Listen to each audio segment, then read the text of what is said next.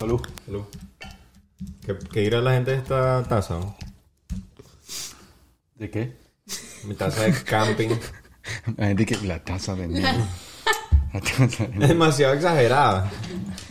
Eh, comenzamos. Bien, Sí. Bienvenido, salud. bien- Salud. Salud a conducto. Bienvenido al Salvaconducto. ¡Oh! El salvoconducto con Nelo y DJ 13.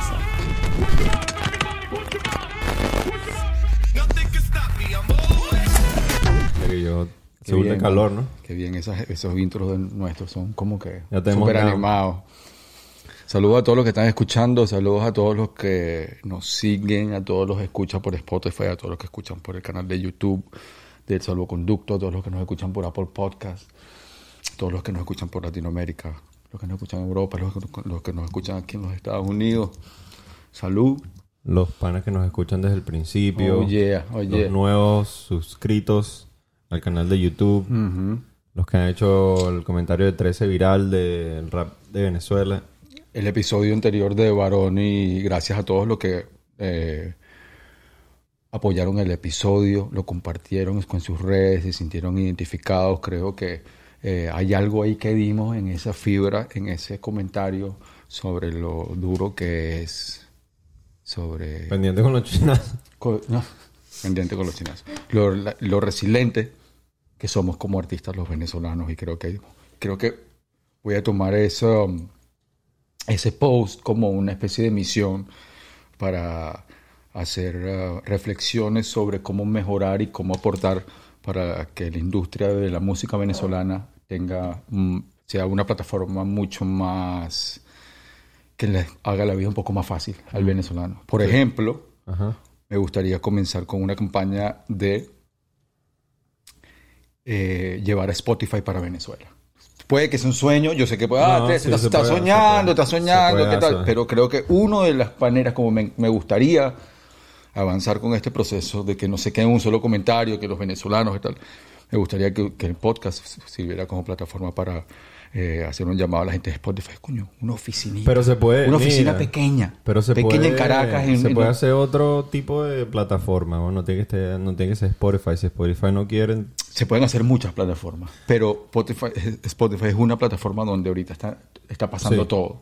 Y donde eh, eh, hay un Spotify, si no me equivoco, en, en Colombia, en Bogotá, Sí. si no me equivoco, y mm, en México, eh, presta la plataforma para todos los artistas de su país. Y eh, sé que es una situación difícil para Venezuela, pero se puede considerar una pequeña oficina con la misma gente que Cuartico, trabaja con la misma gente que trabaja en la industria y tienes tus A&R, tienes tus tu label manager, tienes todos en la industria porque están ahí trabajando y llevan trabajando y creando una industria de la nada. Entonces, Lo bueno es que pagar renta en una oficina en Venezuela es barato, entonces ya por ahí por lo menos tienes la mitad de la vaina ganada. para la movida venezolana en Spotify, Spotify, por favor, si nos escuchas aquí en Salvoconducto y te invitamos a que Bueno, 13 a que dijo de que se lanza la misión, entonces Vamos a hacer un, un- Hay que apoyar. un, un- un mensaje a, Sal- a- a Salvoconducto, a Spotify.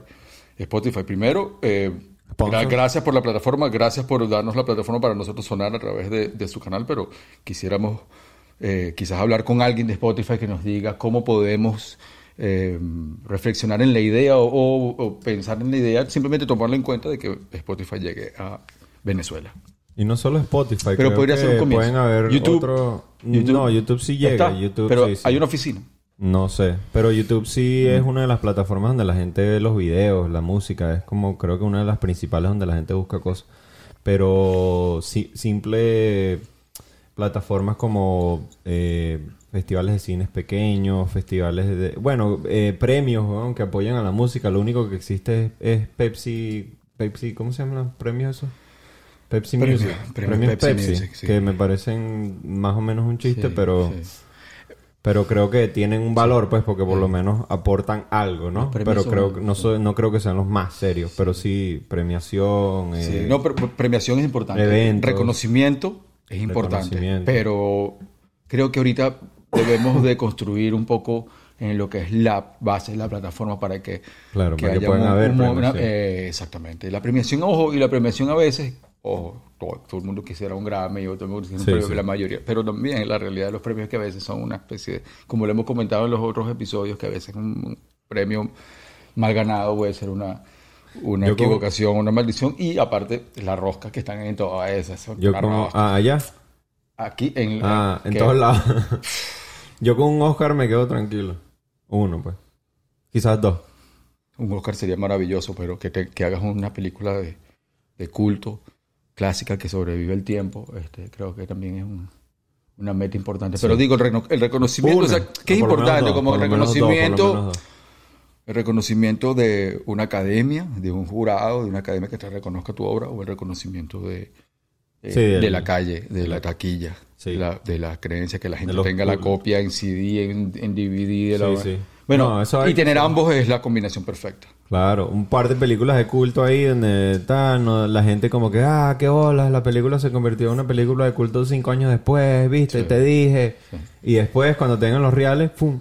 El Oscar. Ahorita se viene, creo que va a venir una onda de reconocimiento hacia el cine. ¿Viste la película? las minorías. Ya va. No, no, no quiero hablar de eso ahorita. No quiero hablar de eso ahorita porque... Lo bueno es Ah, que te salvaste porque la extendieron hasta el 29.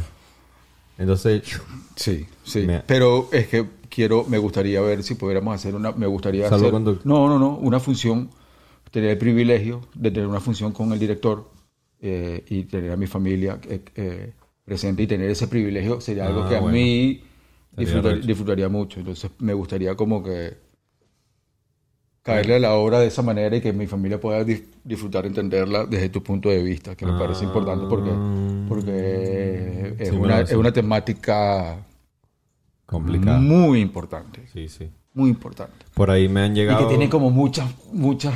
Sí, tiene ¿me muchos layers.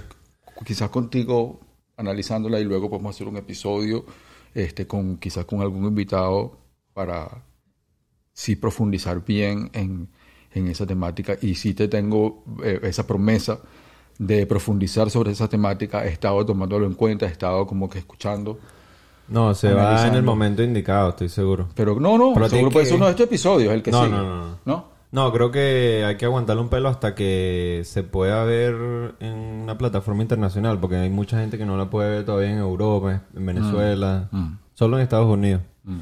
Entonces es medio frustrante que todo el mundo debería verla, pues, pero no podemos enseñársela eh, por cuestiones del festival, etc. ¿Qué, te, qué, qué, qué- qué comentarios has recibido? Burda, burda de comentarios buenos, eh, gente cercana, panas, primos, eh, gente no tan cercana como otros cineastas, unos, un par de analistas, puros tags en Instagram que wow, esto me- los venezolanos por lo general dicen wow, esto me hizo llorar, qué buen documental, que menos mal que alguien está hablando de lo que está pasando en Venezuela. Eh, han habido otros que han dicho como han entendido como la reseña o el análisis que hicimos de cómo un presidente puede pasar o una persona puede pasar a presidente y después a un régimen autoritario y entonces lo comparan con el régimen de acá. Que no, bueno, no necesariamente es un régimen pues pero eh, cómo, cómo en un segundo se puede transformar en eso este y la gente se siente identificada porque son historias de, de gente común weón. ¿Sabes? Si el personaje que estás viendo no tiene cómo alimentar a su familia, tú te sientes identificado porque en algún momento tu familia pasó algún tipo de trabajo X o Y, ¿sabes? Entonces puede ser salud, puede ser comida, puede ser emigración. Entonces todos esos puntos son como, este, como, eh, como tocables, pues, para cada persona que ve el documental. Entonces creo que ahora que lo veo, que se terminó, como que verga, hicimos un buen trabajo, pero en el momento no, ¿sabes? Estaba como que en el, en the, in the mud, como dicen Eh, metido en la mano. Sí. Dentro de la batalla. Como director, ¿qué piensas que es tu, el mayor aprendizaje? eh, a ver, ya ahorita viendo el, el proyecto de, de otra perspectiva. Eh, Aparte de un crecimiento, obviamente. El mayor aprendizaje creo que es que es- si tienes una visión, eh, confía en la visión. Porque creo que muchas veces en el camino dudé de la visión porque las otras personas que estaban a cargo de como decisiones importantes en el documental eh, como que me convencían de que mi visión no era la correcta porque pensaban que la de ellos era correcta y no es que la mía es más correcta que la de ellos, etcétera, pero yo era el que estaba más pegado al, al proyecto, ¿entiendes? Entonces, creo que hubiese sido un proyecto un poco más pulido si, si de verdad hubiese confiado en mi, pun- en mi pulso y me hubiese quedado como como firme, ¿sabes? Ellos como que siento que vainas me tararearon un el poco. compromiso, el compromiso, el elemento del compromiso. El, el- el- ese es un, un eterno dilema de los directores y los creadores. Sí. El compromiso, cuánto debes dar, si debes dar o Sí. no debes dar, si debes confiar, si debes no, no transar. Claro, porque tienes un productor que tiene que, que pone como los recursos, entonces tienes que como que Está lleno de satisfacer a esas personas y a la vez tienes que vender, hacer una película que sea vendible, pero cuánto, cuál es la línea de lo vendible y la, la realidad de lo que quieres decir tú, etcétera. Es, es una línea bien La música no es nada que ver, no tiene nada que ver. Sí. El proceso creativo de la música es más no, pero hay muchos, hay muchos productores o Bueno, no, no, ojo, hay que- compromisos en la música, digo, pero si tú fueses un rapero creador independiente, tú pudieras Ah, hacer tu rap sí, tuyo sí. como tú quieres y No, pero es que he hecho muchos proyectos independientes donde hago lo que me da la gana y nadie me dice nada y lo ponemos en YouTube, así hayan derechos de autor, etcétera. Pero cuando es un proyecto tan grande, es como si viniera una disquera y te invierte un montón de dinero y te dice como que no quiero que uses estos samples, no quiero que uses esta vaina, no quiero que uses estos, eh, etcétera, estas palabras. Y entonces tú qué vas a decir como que bueno, ya te montaste en el barco, ¿sabes? No, no, uno. Está bien malandro ese suéter, ¿viste? Eh, a Gracias. ese merchandise de, de, de, mi, de- mi hermanito Marlon. Ayer me pasó una vaina comiquísima. Categoría de merchandise, categoría un, de obra. un gimnasio como outdoor. Mm. Entonces empecé ahí ahí porque, marico, que la día no hace ejercicio. Y mm, el chamo que estaba Te ahí, ha pasado flojo, eh, disculpa que te lo diga. el chamo que estaba ahí vio el tatuaje aquí y que, coño, eres venezolano y vaina. Y yo, coño, sí, tal, no sé qué vaina. Y después vio este que tengo, tengo el de luz aquí, que, Mm. verga, ese no es el tatuaje de luz y vaina. Y yo, sí, sí, yo hice el video ahí cuando fui a Japón y vaina. Y el bicho que, verga, marico, ese es mi video favorito, qué bola. Y el bicho se volvió así, se puso como nervioso y ¿Y vaina. era venezolano? Sí, ¿Es venezolano? Sí, sí. Convive así, Wow. que coño, ¿qué pasó, marico? como- Bienvenido a LA, no sé qué vaina. Y yo, oh shit, fue burde random la vaina. El tatuaje como conector de movimientos. El tatuaje como bandera de movimientos y como puente para unir a la gente a través de, de la imagen. Arrechísimo. Vamos, Santa, que Pasa burda, pasa burda con, la- el elemento de... A ver, estábamos hablando Oh en el... tienes también el mismo color abajo. Oh my god, no puedo creerlo. Podemos, ¿qué podemos, podemos hablar sobre el, el, el, el, el, el suéter anaranjado en el Parece room. un cono, un cono de esos de. de- Autopista. Alerta, alerta, alerta. Ajá. ¿Qué estaba diciendo que me perdí? Eh... Que me perdí. Verga, se me olvidó. Estás diciendo de los tatuajes. ah, los... los tatuajes y eh, que estamos hablando en el episodio anterior de, de Baroni y de los elementos que tienen el rap para sobrevivir. Otro elemento también es el elemento, sobre todo a los comienzos del movimiento, era la moda del rap y la, y la vestimenta rap era una manera de que yo, tú viajabas por cualquier parte del mundo y veías la gorra New Era o veías cualquier tipo de código de era, de, se hace de la época, fútbol, lo que sea de la época y había una conexión inmediata. Inmediata, inmediata, no, no importa qué país fuera, de dónde fueras, qué raza fueras, si tenías esa vestimenta, eras una persona que entendía esos códigos, manejabas esos códigos y vivías bajo esos códigos.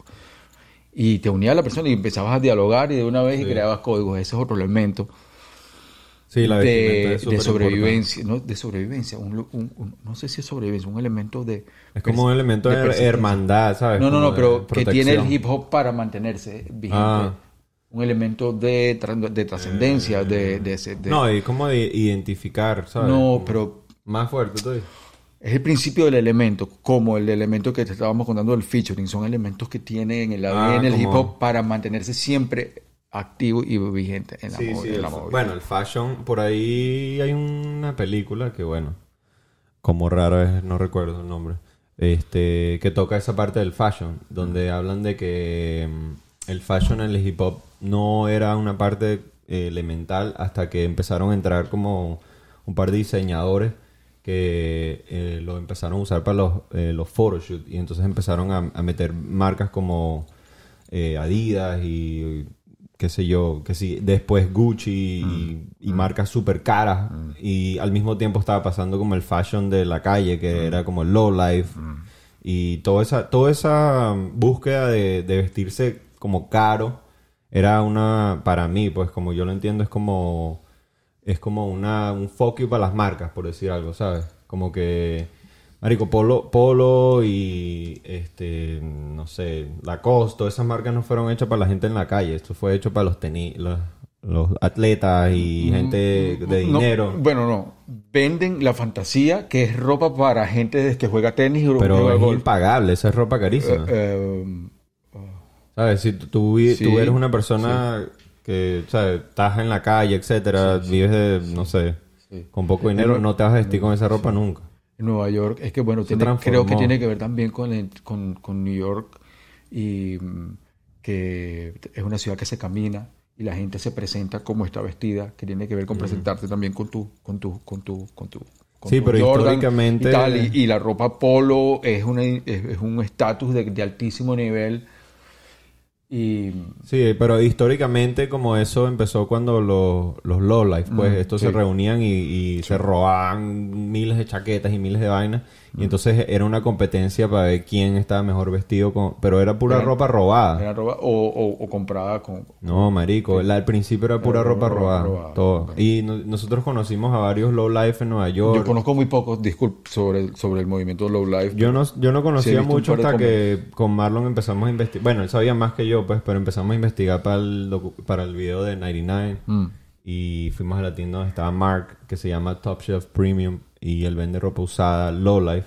Mm. Pero él nos estaba contando y después conocimos a otra gente y después con Dano, que también es Low Life en España, con- conocí más de la cultura, pero... ¿Qué dice de Low Life para ver? Pero al principio eran, eran dos grupos, marico. Eran dos grupos en Polo- Nueva York Polo- que... LO, LO sin la, sin la W.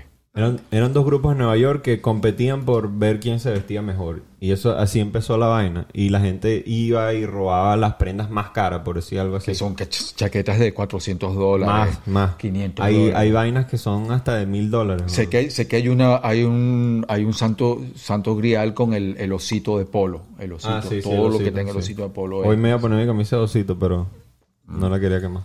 Hoy saliste fue de En naranja. 1988, dos grupos de, de gente que robaba shoplifters ¿Viste? en Brooklyn.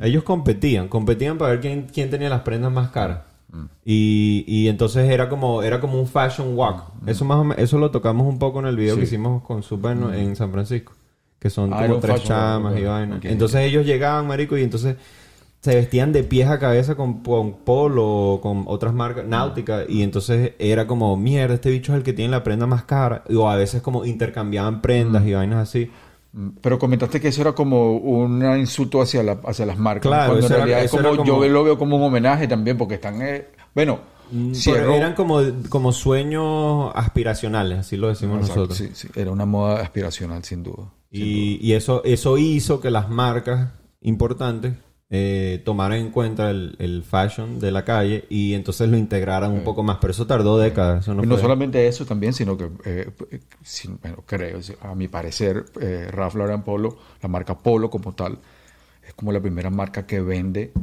eh, el sueño de altura americano. La primera que, Ah, que vende como que esa, esa, es- esa altura de polo, fantasías como tenis, golf, pero eh, con, con, con, con raíces, con raíces en los Estados Unidos, con la bandera Ah, americana, ah. no algo europeo. No estoy Eh, seguro. como una referencia de finura europea, sino una referencia de finura eh, Americana. americana y fue una de las primeras estadounidense. est- est- tío, estadounidense. Yeah, correcto. Ah, sí, por ahí, bueno, hay uno de los fundadores que se llama Thir- Thirst. Pura chaqueta. Nunca, de nunca sé decir el 800. nombre. Thirst Howard, Thurston Howard III. y bueno, él es Puerto Rican, Mm. New Yorkican. Y él está en Miami, bueno, y es burdepana. Mira, Thur- Thurston Howard III es uno de los fundadores. Mm. Y es burdepana, bueno. él lo podemos entrevistar. Y. Dapper eh, por el otro lado también está Dapper Dan. Ah, bueno, que eso fue- es- que crea parte de la- de- la cultura de lo que fue mm, eh, el, el- el bootleg en la moda. Exacto. Cuando comenzaron, yo recuerdo de chamo en, en Nueva York ver eh, una cantidad de suéteres Gucci, Gucci, Gucci. En esa época estamos hablando de los, de los 80.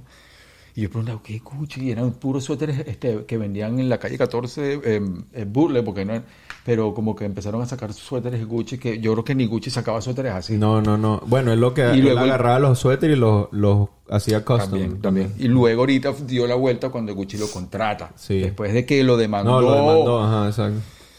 Es Eso es interesante. increíble. Ese es el ciclo. El Eso- ciclo el pero ciclo eso, es lo que iba, que ya, ya es como más aceptado todas estas marcas caras, eh, ya hacen como, como homenaje pues al rap y lo aceptan, pero hubo un momento que era al revés, era como que nosotros robamos la ropa, destrozamos la ropa y lo hacemos nuestra, ¿sabes? Nuestra identidad cuando no era del rap, pero ahora sí es, o sea... Y es interesante antes de, bueno, porque ya luego después viene una etapa que cam- cambia todo, un antes y después que es Carcanay y Fubu, porque ya son marcas dentro del, hip hop para el hip hop. hip hop, sí. Pero cuando ves películas antes de Fubu y antes de Carcanay, películas o referencias o videos, Sí. es interesante ver de dónde sacaban eh, la moda hip hop antes de que hubieran marcas de rap. Sí, Entonces, Dickie- por- Dickie- Dickie- lo que era Dickies y Ben Davis, lo que era eh, toda la ropa de obrero, eh, lo que es los Vans o los Chuck Taylors, eh, Timberland. eh, Timberland, eh, y bueno, obviamente Tommy Hilfiger y Polo era parte de la... Y luego entran las marcas ya, las marcas como Fubu y eso. Yo viví esa transformación. Chamo, Fubu está en todos lados. Y Yo- además yo que a veces Fubu, además que Fubu- Fubu por ahí y y que- Fubu es for us, by us. Sí. O sea, ya, y ese, y ese pana está ahorita en, en, una- en, en Shark Tank. Pana está en Shark Sí. Tank, que es uno de los jurados de Shark Tank. Ah, el pana- Que es, una- ah, es él un es programa que es arrechísimo, por cierto. Él es el Sí. Sí, fundador de Fubu. él es el fundador de Fubu. Y Shark Tank es buenísimo, por cierto, que lo recomiendo. Shark, Shark Tank es arrecho. Pero los ciclos que da... Yo voy ahí a hacer un pitch. Tú harías un pitch en... Ver, chamo, hacer un pitch en Shark Tank no está fácil, man. No estaría fácil. Pero yo he visto, tiene que ser un como producto súper único. Me da como penita verlo así como que. Ay. Este dicho la va a cagar. Bueno, fíjate que yo lo estudio porque me gusta mucho el branding y veo cómo presentan sus marcas y cómo... ¿Cómo harías un pitch del salvoconducto? Bueno, eh, bueno, sería, te- tenemos que entrar los dos, ¿sabes? Burda, Ay, de, que burda- con- burda de gallo, así los dos, y que hola, tal, yo soy DSL, Nelo. Y hasta hay que hacer un chistecito al Una principio, que, y, y no, lucha, y él salvó conducto, una vaina así. Y ellos se ríen, ellos se ríen, les caes bien, entonces luego sale Drew por ahí corriendo, así como que me encanta el salvoconducto, una vaina así. Eh, Puede ser. ¿O qué más hace? Y entonces hacemos, mira, el salvoconducto, tal, la historia, pf, salen imágenes, pf, sale a capela, sale, pf, sale supa. Y la gente, yeah, let's give a million dollars to this motherfucker. Ok. No tienes que llevar la correa de perro esa que tienes No. la idea de, de la No, pero ellos te, ellos, ellos empiezan a a hacer como competencia Bidding, por tu sí. proyecto. Eh, te dan la plata. Lo que pasa es que luego, bueno, yo, yo con Mark Cuban sí me vacilaría un proyecto, por ejemplo. Mark Cuban me cae burdo bien. Ese dicho te cae bien en, te- en la televisión, pero que te- Es una lo, ladilla, es una ladilla, dígame. uno lo conoce y ese hay que ver. Que este Oye, dicho y sí que- es ok, fastidioso. no, he visto a las 6 de la mañana parado fuera aquí, aquí le digo, ok, para. Mark Cuban es uno que está en... en Mark Cuban me hace que, bueno, te voy a dar la oportunidad de tu vida. Tienes que Ah. hacer esto y esto y esto. Y entonces me hace una meeting a las 6 de la mañana, llego a las 6 y 2 y... Pero el tipo- no, pero el pana- Ahí tienes eh, que llegar tarde porque el pana en la sigo- de salvoconducto seguro va a llegar mi papá primero ahí paradito esperando y que bueno. No, este, cuando Mark Cuban vea que Nelo llega temprano, dos horas tarde, eh, ya es una vaina eh, que no va a entender. Porque, ¿cómo, pero ¿cómo que llegó temprano si llegó dos horas? No, Latin America es... eh, Claro. Latin America, we... Um, Latin America time we do divided time by two. Al revés, al revés, al revés, ¿no entender? No importa, cállate la boca, siéntate. Pero viste lo que él hizo, él, él es tremendo carajo, weón. Él a veces hace unas vainas que son, yo no sé si lo hace por media, por cloud o qué Mm. coño, pero hay un jugador que jugaba en Dallas que creo que se llama Dante, Dante Willis. Sí, sí, sí. Está sí, sí, homeless, sí. en- Ah, sí, que tuvo homeless lo agarraron y como que él lo ayudó, lo volvió a ayudar y Lo- lo rescató. lo- lo. Lo rescató. No, no, no es Dante Willis, Dante, no de, sé qué. de los de los De Dallas. Da- Dallas cómo se llama Ah, Mavericks. y también te- ha, ha opinado bastante bien en estos últimos momentos Sí, es un tipo bastante Bueno, lo rescató, lo puso en un Drew rehab. sabe, Drew sabe de básquet No, lo que Dante yo West, Dante West. Ah, ya. No. Este, Drew, ¿no sabes nada de básquet? Ni- ni pero no sabe ni- ¿Cómo no se llama nada el de- jugador venezolano que estuvo en la liga en los... no vale no enchaves eh. así no No, así no, no nada de, de deporte, deporte no, no sé. Bueno, hablando de básquet, ahorita ayer fue el draft de, sabes que cada año los, eh, Sí. cada equipo tiene Sí. como un número Sí. para escoger, etcétera. sí.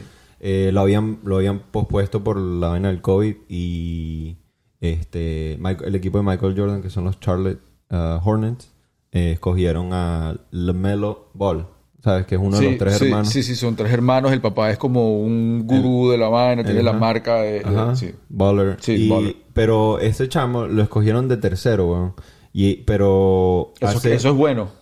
Sí es buenísimo. Ok, para ok. estar de tercero es casi imposible. Ok, disculpa mi ignorancia que yo no... No, por lo general cuando eres primero, segundo, tercero, por lo menos en la los primera vuelta primeros- son los genios. A la primera vuelta, no, los primeros, los primeros cinco, ah, del, del 1 al 10, son los mejores que ya vienen, son Ah, prospectos desde high school, pues.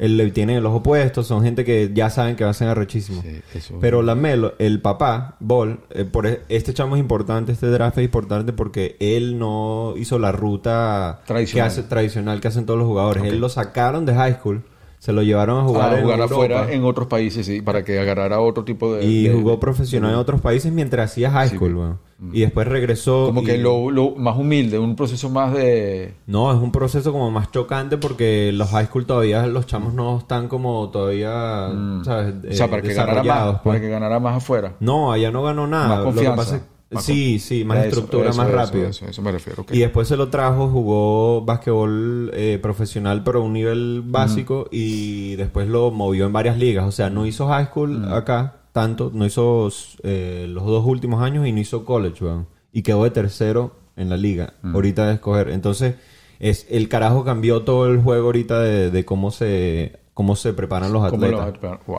Sí, weón. Wow. La vaina es que él también viene de una familia con recursos, entonces pudieron hacer eso. Pero el papá fue un genio, weón. Oye, tiene a tres chamos jugando en la NBA, imagínate. Wow. Wow. Eso, eso cambió todo el juego. Yo- Y aparte que lo escoja Jordan, weón, el equipo de Jordan. O sea, no es una coincidencia que el chamo va a tener como un futuro así arrechísimo. No, el papá como que el papá ha sido controversial con sus vainas, Sí. pero como que es interesante un, eh, un, un papá así que, que, que conoce tanto la, la movida del juego y, y tiene los tres hijos juegan básquet y los tres hijos son buenísimos y el papá ha sido como que tal y en la casa como que yo vi un- como un documental de, de cómo criaron a eso. Hay, Sí. Creo que es un, um, hay un HBO Sports o algo Ah, sí. sobre ellos y, y el papá es muy controversial, pero pero pero No, es arrechísimo. El, chamo- el tipo hizo lo que le dio la gana y cambió el juego. Hizo su marca, tiene zapatos. O sea, como que él mismo hizo sponsor a sus hijos sabiendo que todos iban a ir a la NBA y creó su propia marca de zapatos. Y ahora la vaina cuesta no sé cuánto. Marico, es una vaina increíble con lo que hizo. De pana que es burde controversial, eso sí. Sí, sí, sí, sí he visto, sí he visto, sí he visto el proceso. El proceso Eso es de- como Jo- Johnny Flecha con Drew. Coño, coño. Bueno, es que no, ya, yo soy como que más muy aburrido para, para Drew Fletcher. Que eso es mentira. Tú, tú- tú dices Por más cool que uno trate de ser así de papá cool, ¿No? El, el otro día, sí, el otro día le pregunté a papi, ¿por qué no me haces más beats? Y me dice, bueno, ¿por qué no me preguntas? no me Y lo yo, pide. pero, no ¿cómo? ¿Por qué te tengo que no me pide los preguntar? beats. Me- Porque- claro, me dice, papá, ve un beat, ¿no? Coño, bueno, un día que coño, hija, toma. Y te hizo un video. Sí, así. O, hija, Hija. hija, Hija, Feliz toma. cumpleaños. feliz cumpleaños.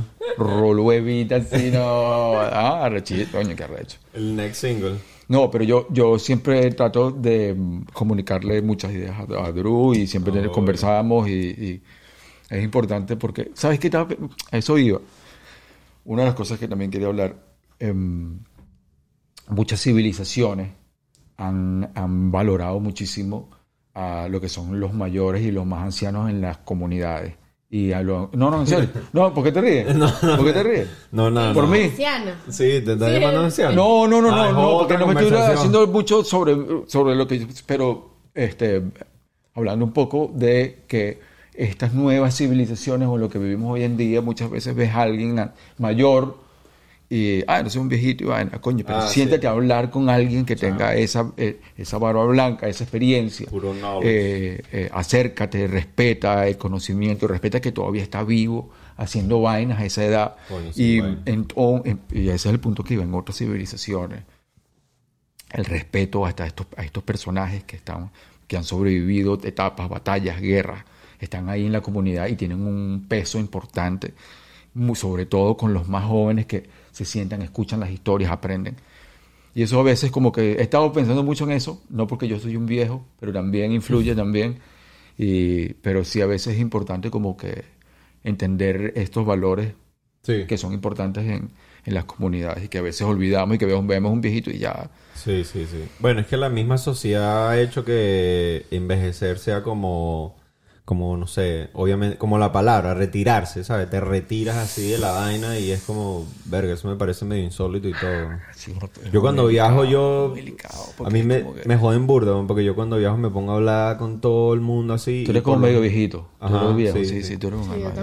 Y a veces me consigo así viejo, viejo, marico, y me pongo a hablar y, me, y lo que pasa es que a veces los Ahí están viejos como no, hablan, como no hablan mucho con gente, Mm. a veces se alargan, marico. Y entonces no sabes cómo cortarlo porque es como de respeto y que, eh, bueno, dale, buenas tardes vaina. Y entonces, no, pero el otro día Sí, salí no, sí. cami-". Y entonces Oh. ya cuando se extiende es como, verga, chamo, no, ya. Tiene que ser selectivo con lo- los consejos que recibas Sí, del hermano y saber que... Pero hay una gran sabiduría. A veces uno es burdeterco, no escucha Sí, sí. a los mayores, no escucha es caminos que, han, eh, que ellos han recorrido ya. ¿Cómo es ese dicho de que eh, el de aprender a sí. través de escuchar? A ver, búscalo, Hidro. Eh, El, o sea, el que, el escucha consejos para que usted llegue viejo. No, no, no. Es un poco más complicado que ese. Eh, No, pero coño, sí es importante. el que escu como que el que sabe escuchar puede aprender mejor, una vaina así. Quizás no es así, pero algo parecido. Hello, hello. ¿A quién tenemos por aquí en la casa? Hablando de consejos y de sabiduría. Pero no, pero es- ella es súper. Aló, aló, aló, aló, aló. Ay, ahora sí escucho. ¡Ey! ¡Hola! Carlos Conducto. El Gracias. invite. La ley rompe la discoteca cuando suena ¡Yeah! ¿Te acuerdas de eso? ¡Qué barbaridad! Amiga querida del alma, amiga, colega querida del alma, DJ, artista y pana, bienvenida a Salvoconducto. Aquí está Nelo, por allá está Drew. Eh, Hola muchachos, ¿cómo están? Estoy súper honrada de que me hayan invitado. O sea, Trece sabe que lo admiro un montón. Es mi amigo querido, Nelo, bueno, ni se diga, y Drew que está rompiendo con todo lo nuevo que está sacando. He estado pendiente de todo, lo saca a los 13.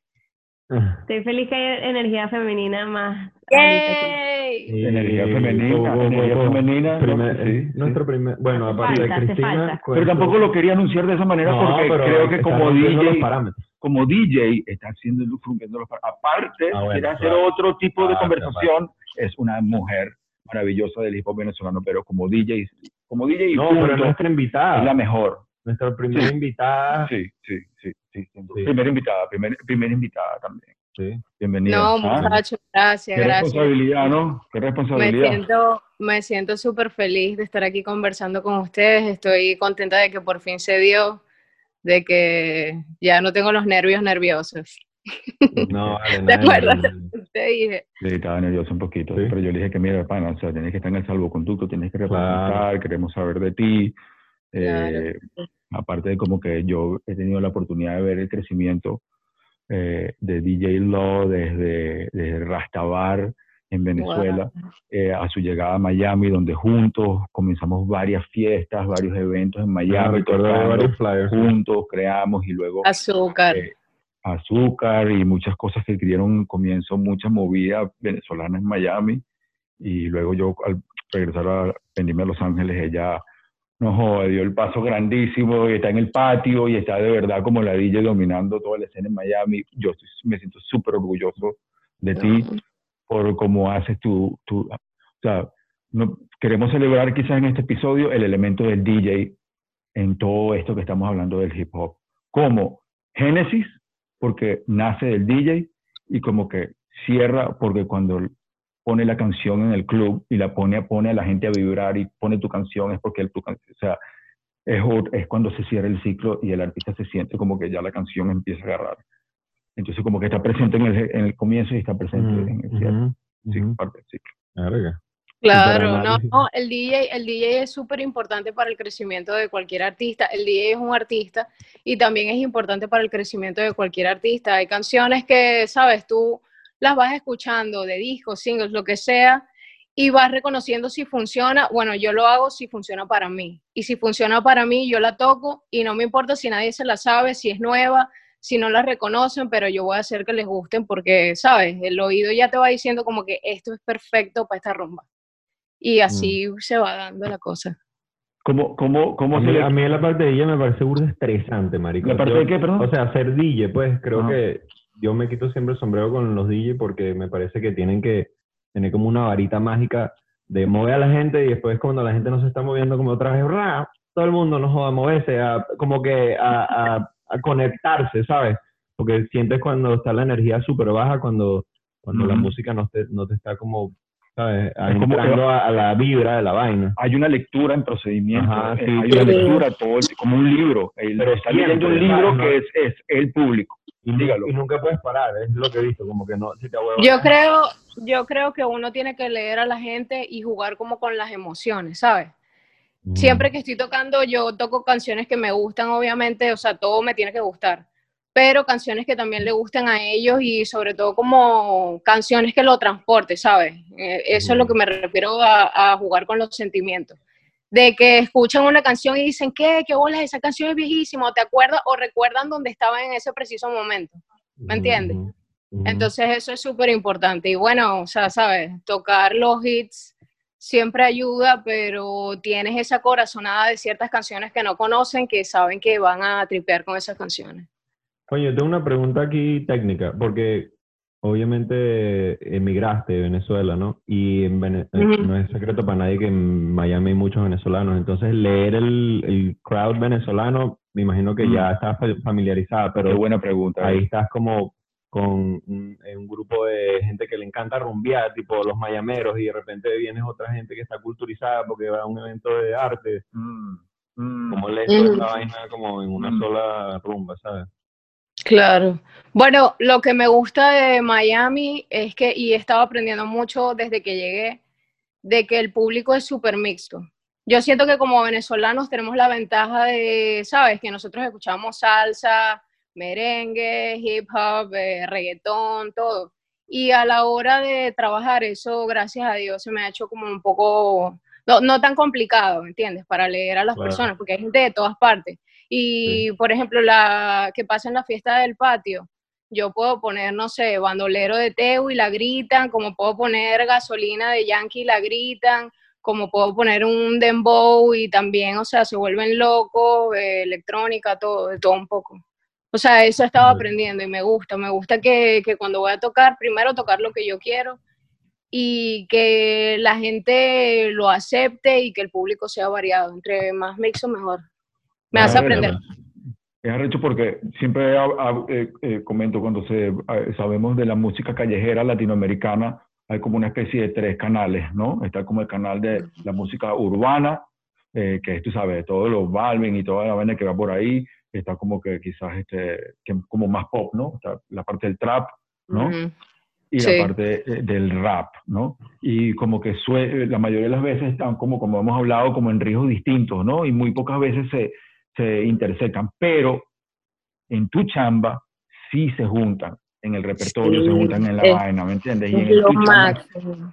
Es Y- lo máximo. O sea, Mm. ser libre, ser libre y irlos leyendo y ver lo que les gusta y poder poner, o sea, de trap, de salsa, de reggaetón, electrónica, de embow, este, Todo, todo, todo, todo, todo. O sea, ¿Cómo, todo, cómo- es brutal. cómo- cómo- cómo lo cómo- o sea, ¿cuáles son combinaciones clásicas que sabe, que ya conoces, que, que no- cuéntame como combinaciones que tú dices, verá, yo por lo menos mezclo esta con esta y esta siempre funciona, que son esos El- contrastes, porque ese alto contraste de, de una cosa con otra. Claro, este, me gusta muchísimo, o canciones así que no faltan, que yo sé que funcionan donde sea. Me gusta que si Dinois, no, Baby, Baby Rasty Gringo, la de cierra los ojos, bien, lo que sí Mm. se la sabe todo el mundo. Ese es un palazo y quien Sí, no la cante no quiere, no quiere a su mamá. Eh, A bandolero, menos que se le obvio. caiga la cédula y sea súper joven, así que... Sí, eh, bandolero, obvio. Eh, ¿Qué otra cosa? Pero sí una que combinación que puedes hacer de rap con otra de, de otro estilo, pues una, una combinación de una canción rapper, rapper, o, te queda, o trabajas por sets. Mm, Nunca, nunca, nunca pienso como lo que voy a poner, porque yo puedo hacer una lista hoy, como que bueno, hoy voy a trabajar en tal lugar y yo creo que quieren, no sé, merengue, y cuando llego allá no quieren nada de eso. Entonces siempre tengo, claro, mi computadora listas para no perderme, pero eso va fluyendo ahí, ¿me entiendes? Y voy, voy soltando canciones y si veo que les va gustando por ahí, me voy bandeando por todos, por todos los géneros musicales. Marico, es Así increíble la, capacidad de memoria que tienes que tener como DJ. Yo a veces veo que si a eh, eh, Static Selecta o DJs así de, de hip hop, hip hop Mm, trancado y no sé, y que brr, buscan una vaina y de repente sacan una canción de Gurú con no sé quién y tú, qué mierda, ¿dónde sacaron esa canción? O sea, no sé, tienes que tener toda esa data ahí como súper presente, me imagino. Yo me, yo me sé todas las canciones, todas las canciones que pongo. O sea, no me las sé como de nombre o que me sé la letra, pero yo estoy en mi computadora. O sea, si tú me preguntas de ciertas canciones ahorita, puede que no me acuerde, pero cuando estoy frente a mi computadora, yo es como que estoy tocando una canción y ya sé dos que pueden venir atrás, Claro. ¿me entiendes? O sea, no sé. Mm. Supongo Sí, que sí, con el tiempo es como, me. es como manejar sincrónico, es, es otro tipo de lenguaje, no es que te la sabes, sino que como que tienes ya una conexión con el, el sistema, con lo que está pasando, Sí. con que viene cuando, Con el BPM, con todo, con Sí, todo. con el BPM. Y es increíble porque eh, veo, a- veo a DJs burda, eh, y como yo, por ejemplo, que los ves en la, a mí me ven en la vaina y ve que el tipo está preocupado, que el tipo está- ve que el tipo- pero, en el caso, Estresado. pero en el caso de DJ Lo, chamo, es increíble porque eh, no hay ningún esfuerzo que veas de su parte. O sea, ella está relajada, como que lo hace ver demasiado fácil. El, eh, ella, su, arte su Sí, arte, sí. como lo hace. Sí. Ella no está pasando, pero es que es todo como que en un momento como que lo hace con ta- tanta perfección, de verdad, y no es porque estés aquí presente No, conmigo, pero te digo que el nivel de DJ y de, y de propuesta que puedes ponerla eh, a tocar en cualquier plataforma y no la suda, no la suda, la maneja con, con, una, con una clase y elegancia y eso es una artesanía dentro de los DJs que los que saben, los que sabemos, sabemos que, que ahí hay una persona que está mezclando sin... No hay ninguna costura en las mezclas, no, Sí, no se sí. ve nada. Y bueno, te quería, te quería lanzar ese un pequeño homenaje porque de DJ a DJ es algo que yo miro porque yo a veces estoy ahí montado en los platos y, y estoy como verga, preocupado. Sudando, sudando. ¿Qué, qué le pasa a Tienes ahí a la gente así a punto de salir del bar y que... yo preferí, yo preferí hacer mi, mi, mi trabajo de más en el estudio, ser un DJ más de estudio que... No, que- vale, pero tú eres buenísimo, estás loco. En esas fiestas que teníamos en Miami, no. Hemos pasado La buenísimo. locura, era- la locura porque era una combinación súper cool de hip hop con, ¿sabes? Con cosas urbanas, con fusiones, o sea, era Sí. súper brutal. Sí. Tú eres buenísimo también, estás loco. Pero me gusta hacer la música para que los DJs también la mezclen, también quería Claro, enfocarme claro, más claro. en esa parte, en esa parte. Claro. Todos somos Sobre un equipo no- de que trabajamos, Sí, trabajamos eso. juntos, o sea, todo se da porque somos un equipo. O sea, hay posiciones, ¿sabes? No, sí, sí, sí. me- disculpa que te interrumpa. ¿El patio dónde es? ¿Ese es ahí donde te vi la última vez? Ok, Por sí, allá, sí. que- Explícale, No. explícale bien, explícale bien para los que no saben, porque yo dije el patio y la gente como si la gente supiera explicarle un poco lo que representa y lo que es el patio para que la gente sepa y que tú eres una residente ahí, quiero muy orgulloso de eso. Ay, gracias. Bueno, el patio está en Miami, está en Wynwood. Es en- Ujú. son uno de los primeros bares que comenzaron a tocar música latina, o sea, toda la noche en Miami, sobre todo en esa zona en Wynwood que ahora es bien popular. Antes, incluso, yo tengo aquí ya cinco años en Miami y desde que llegué eh, siempre tocaba como más hip hop y, y sobre todo en esa zona, más reggae, más dancehall, ¿sabes? y ahora la música latina se ha apoderado prácticamente de todo y así comenzó el patio y fue un exitazo en, en Wynwood. Lo que está pasando ahora es que ellos dedican un martes solamente para DJs mujeres. Es una fiesta que se llama Las Fabulosas, está inspirado en mi negra fabulosa y es súper cool porque contratan y, y emplean mujeres de todas partes del país. Este, hemos tenido DJs colombianas y bueno, nada, de Chicago, fiesta, pues. Y- Es tu fiesta. Sí, y, y es, es mi fiesta y es brutal, loco, es brutal, todas las personas que se aparecen ahí, eh, yo siento que sigo aprendiendo, esto de ahora de tocar más música latina, pues, o sea, me encanta igual porque a mí me gusta la música en general, eso que tú dices, Trece, de que se da, o de que mezclo de manera natural, es porque de verdad a mí me gusta la música demasiado, ¿me entiendes? O sea, lo Y disfruto nota, muchísimo. Y se nota, y se nota Muchísimo. muchísimo. Se nota, se nota. Y eh, eh, bueno, eh, para agregar y eh, complementar lo del patio, el patio en Winwood es un espacio como al aire libre, con unas gradas. Sí, pero se ha convertido como que de verdad en o sea, el lugar más popping de Winwood Sí. y punto, y punto, y es latino y, y, y hay muchos, muchos venezolanos y tocar ahí como DJ es donde tú Sí, quieres tocar. O sea, si tú quieres ser. DJ Miami, tienes que tocar así, eres la parte latina. Y, eh, Este eh, martes, eh, este, perdón, este martes que pasó, llego y de repente nos dicen, ah, bueno, Happy Colors. ¿Sabes? ¿Conoces a Happy, Sí. cierto? 13. Happy Colors es un DJ, es un productor que es dominicano, es muy buen amigo. Y me dice, negra, tal, voy, voy para el patio. Y cuando llegamos, él está con Tiny, con Raúl Alejandro, con Álvaro Díaz y un montón de productores, gente que, que iban para los Grammys. Y nada, loco, me encanta de que todos vayan los martes para allá, o sea, y que vayan a escuchar sus canciones, o sea, es súper, súper cool y súper importante. Es como una buena vitrina, de verdad. Qué arrecho. Qué bolas como Miami se ha convertido en uno de los espacios donde se mueve mucho. Bueno, ahorita es creo que el centro, ¿no? De, esa, de ese tipo de música, de la música pero, urbana. pero tocar ahí en el patio solamente de venezolanos que yo conozca, Mr. Power y DJ Lola, la negra fabulosa, han sido Sí, los. Y, no está, no es fácil, no es Mm. fácil llegar a, ese- a ese nivel. Hay muchísimos DJs, la competencia de DJs en Miami es grandísima y los logros eh, de la negra fabulosa han sido de, de muchísimo mérito y de muchísimo trabajo y muchísimas noches y tocar en- y tocar no solamente ahí, sino que toca en, en muchísimos sitios. Ujú, pues. ujú. Si estás en Miami y no te has vacilado una fiesta eh, con la negra fabulosa, no, no, no te has vacilado una nota. Sí, yo las veces que voy, que coño, ¿dónde habrán rumbas? Me meto así en el Instagram de la negra. y que, Ah, eh, vale. Nelo, nosotros, nosotros nos vimos, nosotros nos vimos por un bar en Brickell, ¿te acuerdas que estaba con un montón de panas, DJs? Que Sí, un poco de jevas DJs todas, una más arrecha que otra. Sí, sí, son buenísimas, loco. Eso me emociona también de Miami. Primero porque conozco gente de todas partes. Eso me hace aprender. Y estas chamas que son DJs, loco, te mueres, cómo mezclan, son brutales. Nos ayudamos todas, nos apoyamos todas. No es eso como que no, mira, yo soy la estrella o fulana brilla más. No, no. Todas tripeamos cada vez que estamos juntas y es brutal. Nelo, Nelo escuchó algunas. uno, cuando fuimos a, yo no sé qué coño, algo del documental, Mm. alguna vaina. Estamos Y grabando. cuando, dime qué mm, eh, temas de, de rap venezolano están ahorita actualmente en el en tu playlist que pones y están funcionando en el dance floor que como productor me da curiosidad saber. Venezolanos ahorita, por ejemplo, me gusta Big Soto. No que te guste, no tanto que te guste, que están funcionando en el dance floor bien, que están funcionando Bueno, la, la canción. Lo que pasa es que si me gusta, yo creo que hago Ok. confusión.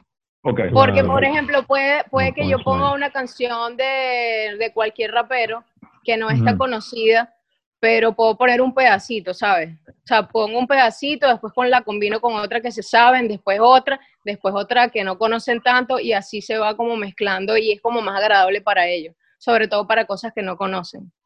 Y que está funcionando, sí.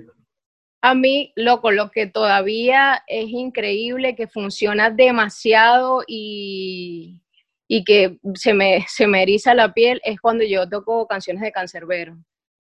Me llega, me llega gente de todas partes, o sea, Centroamérica, de todas partes, como que, ¿qué? ¿Qué bola? o sea, se impresionan de escuchar a Cancerbero todavía y de verdad la gente se vuelve loca. Es, Bueno. es, es increíble, de verdad. Increíble. Sigue, o sea, más, más vivo que nunca, de pana. Qué bola. Eh, Yo creo que Sí. él no tenía ni idea del impacto que iba a tener a ese nivel. No, nada, O sea, nada. Él decía como que, bueno, pronto me, me voy a meter a hacer canciones que, que puedan tocar en la discoteca. Y ella la está tocando en la discoteca y funcionan. No, pero lo que, eso es lo que digo, que el impacto que él, él no se imaginaba que las canciones que no eran para la discoteca le iban a tocar en la discoteca.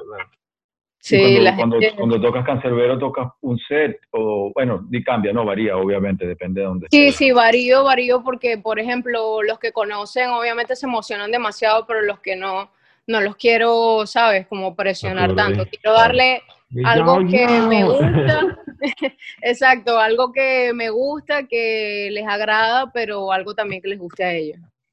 Mm, mm, mm, Sí. Mira, ¿cuál ibas a decir de Big Soto? ¿Ibas a decir una idea de Big Soto que estás tocando últimamente que no...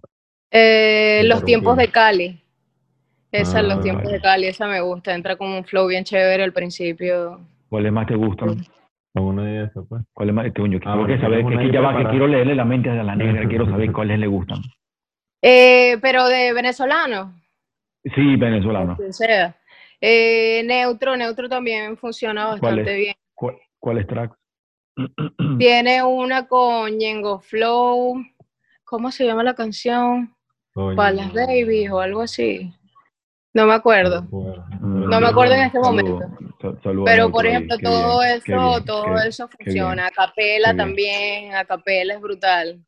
¿Cuál pones de, a cuál vas con acapela de una? ¿Cuál pones de una siempre que tú sabes la que es tacata? Eh, hay una que se llama Vida Loca y tiene una nueva con, ¿cómo se llama? Con Lalo, Lalo, Uh, sí. eh, creo que se llama No Estoy, o Para ti no Sí, estoy, o qué beat, Ah, qué sí. beat, qué, qué Sí, beat. está, Qué está- beat, está acapela. pegajoso, está pegajoso. Pero te pegaste, se pasaron con Sí, ese me beat. voy.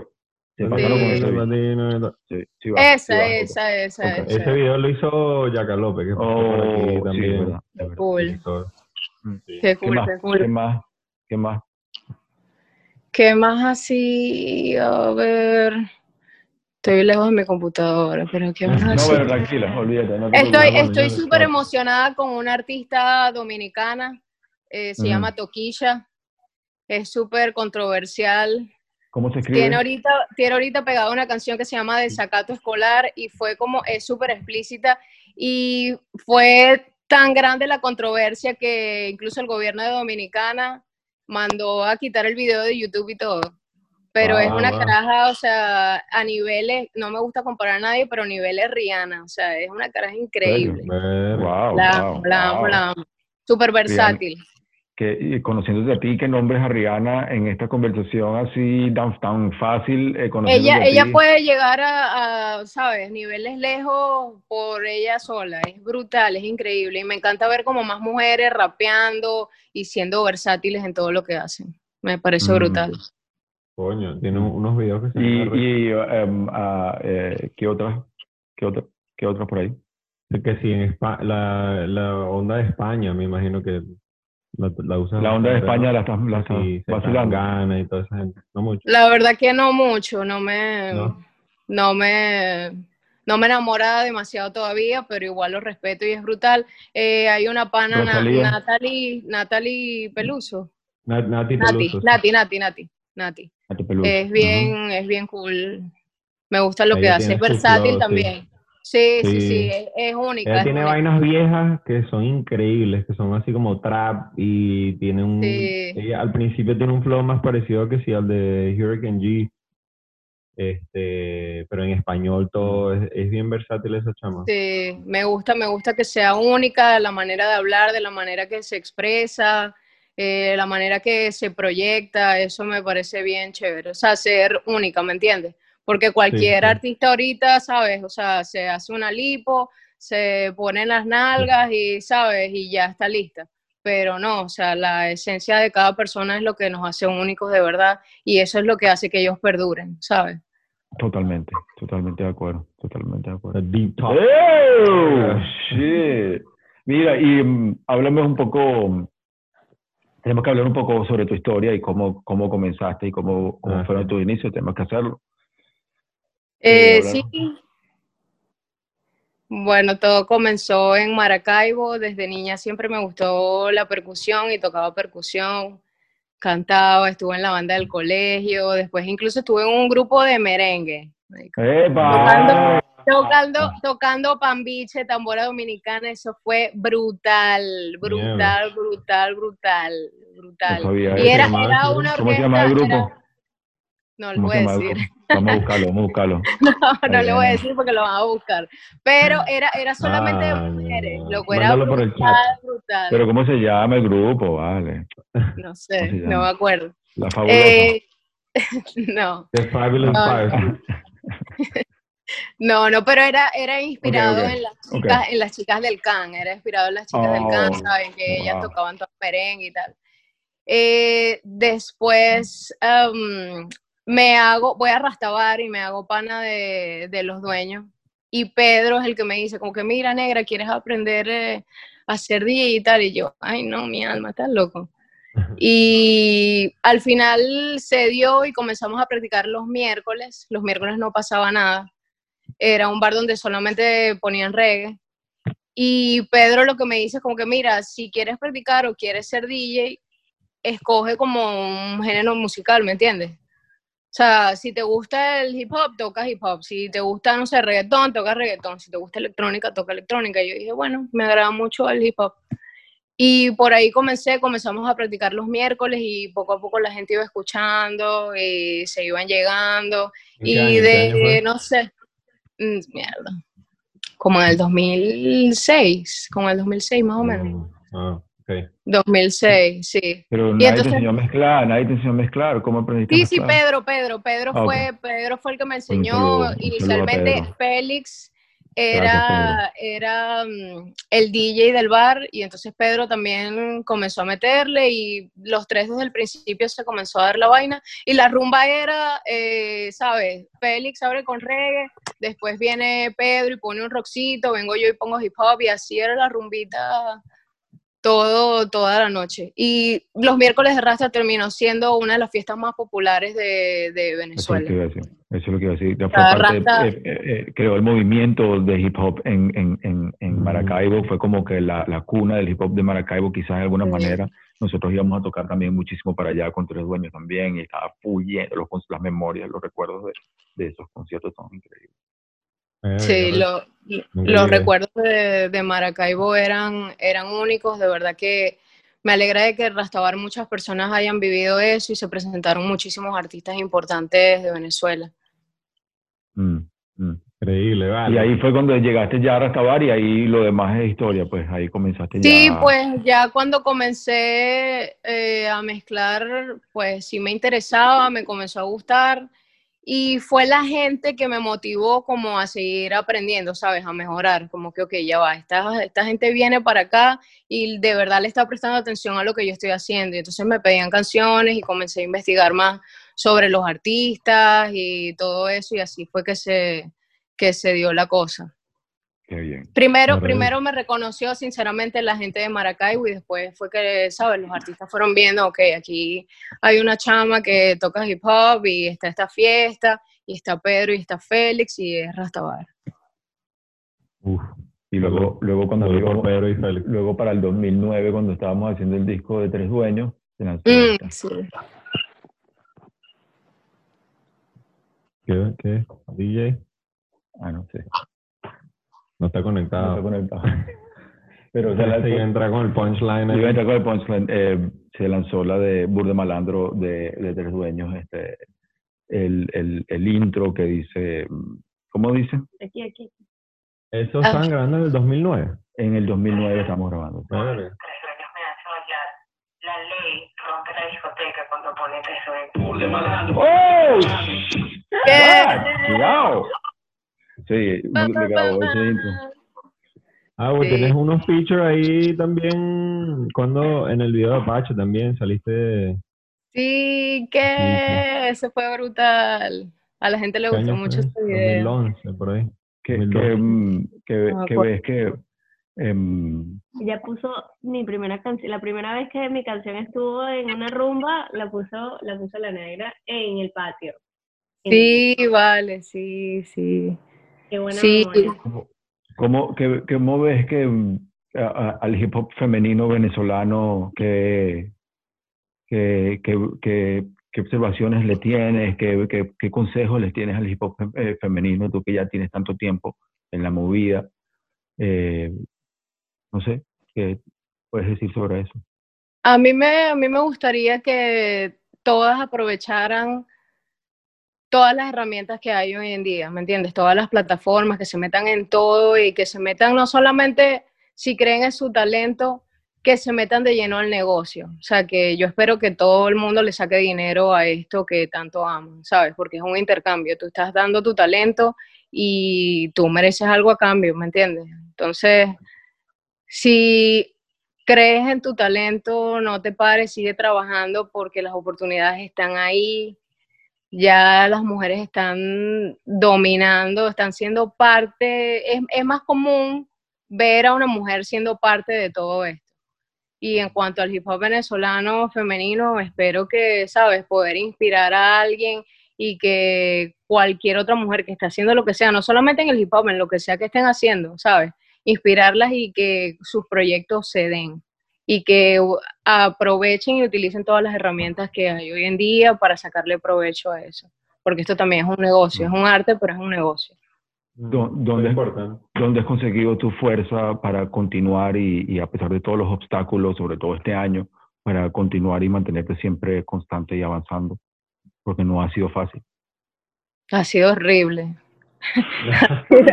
ha sido Claro, horrible. especialmente para los DJs. Wow. Loco, ha sido no horrible para, para la gente que está en el entretenimiento, ha sido horrible. Horrible, pero sabes, de todas las experiencias negativas hay que verle lo positivo. Yo estoy súper feliz que después de, sabes, de casi ocho meses, tengo la suerte, loco. Estoy de verdad bendecida, afortunada, pero de verdad de, de poder trabajar otra vez en lo que a mí me gusta, ¿sabes? O sea, eso es, eso ha sido lo máximo, de verdad. Aparte que estás en Miami, es una de las primeras ciudades que abrió aquí en Estados Unidos. Este, Sí. hay- aquí no hay eventos sí. así todavía. Sí, aquí sí, más bien sí. quieren cerrar otra vez. Si a, un pilo- si a un piloto de un avión lo miden por las horas de vuelo y las horas de vuelo en el aire, las horas que puede tener eh, la negra en, tocando acumuladas de horas y horas y horas y horas y horas, igual que la gente que tiene horas acumuladas en el estudio o en giras, este, eso cuenta, tiene Sí, mucho sí, valor, obvio. tiene mucho valor. Además de las 10.000 horas.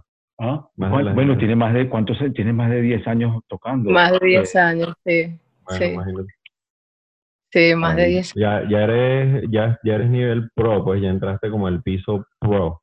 Ya de ahí para arriba te puedes no, ¿Te ha tocado- Bueno, sigo, sigo, sigo aprendiendo porque lo bueno de, de estar aquí es que se presentan oportunidades diferentes todo el tiempo, ¿me entiendes? Y eso hace que me, que me rete, ¿sabes? A mis habilidades, como que, ok, aquí hay que empujar un poquito más o hay que trabajar un poquito más, o sea, Ujú, por, e- ujú. por eso me, me tripeo bastante en Miami. Y sé que cualquier obstáculo, eso te prepara para cosas, para cosas que vienen. Así que Mm.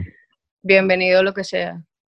Mm, mm. Ojalá sean Bueno, 10.000 nunca, nunca se deja de aprender, pues, ¿sabes? Sí, que sí, diga sí, que, sí. bueno, ya aprendí lo que tengo que aprender, estoy... Sí, es loco. y- Incluso, incluso artistas, artistas durísimos, o sea, yo últimamente estoy como, ahora que tengo tanto tiempo libre, me la mantengo viendo entrevistas de otros artistas y siento que uno también aprende bastante, ¿sabes? Una cosa es que tú ves a la persona ahí y otra que te cuenta anécdotas de su vida que tú ni sabías, o sea, lo ves, lo humanizas, o sea, lo ves otra vez como ser humano y le pasan las mismas cosas que te pasan a ti y tienen experiencias súper interesantes, o sea, es, es bien cool.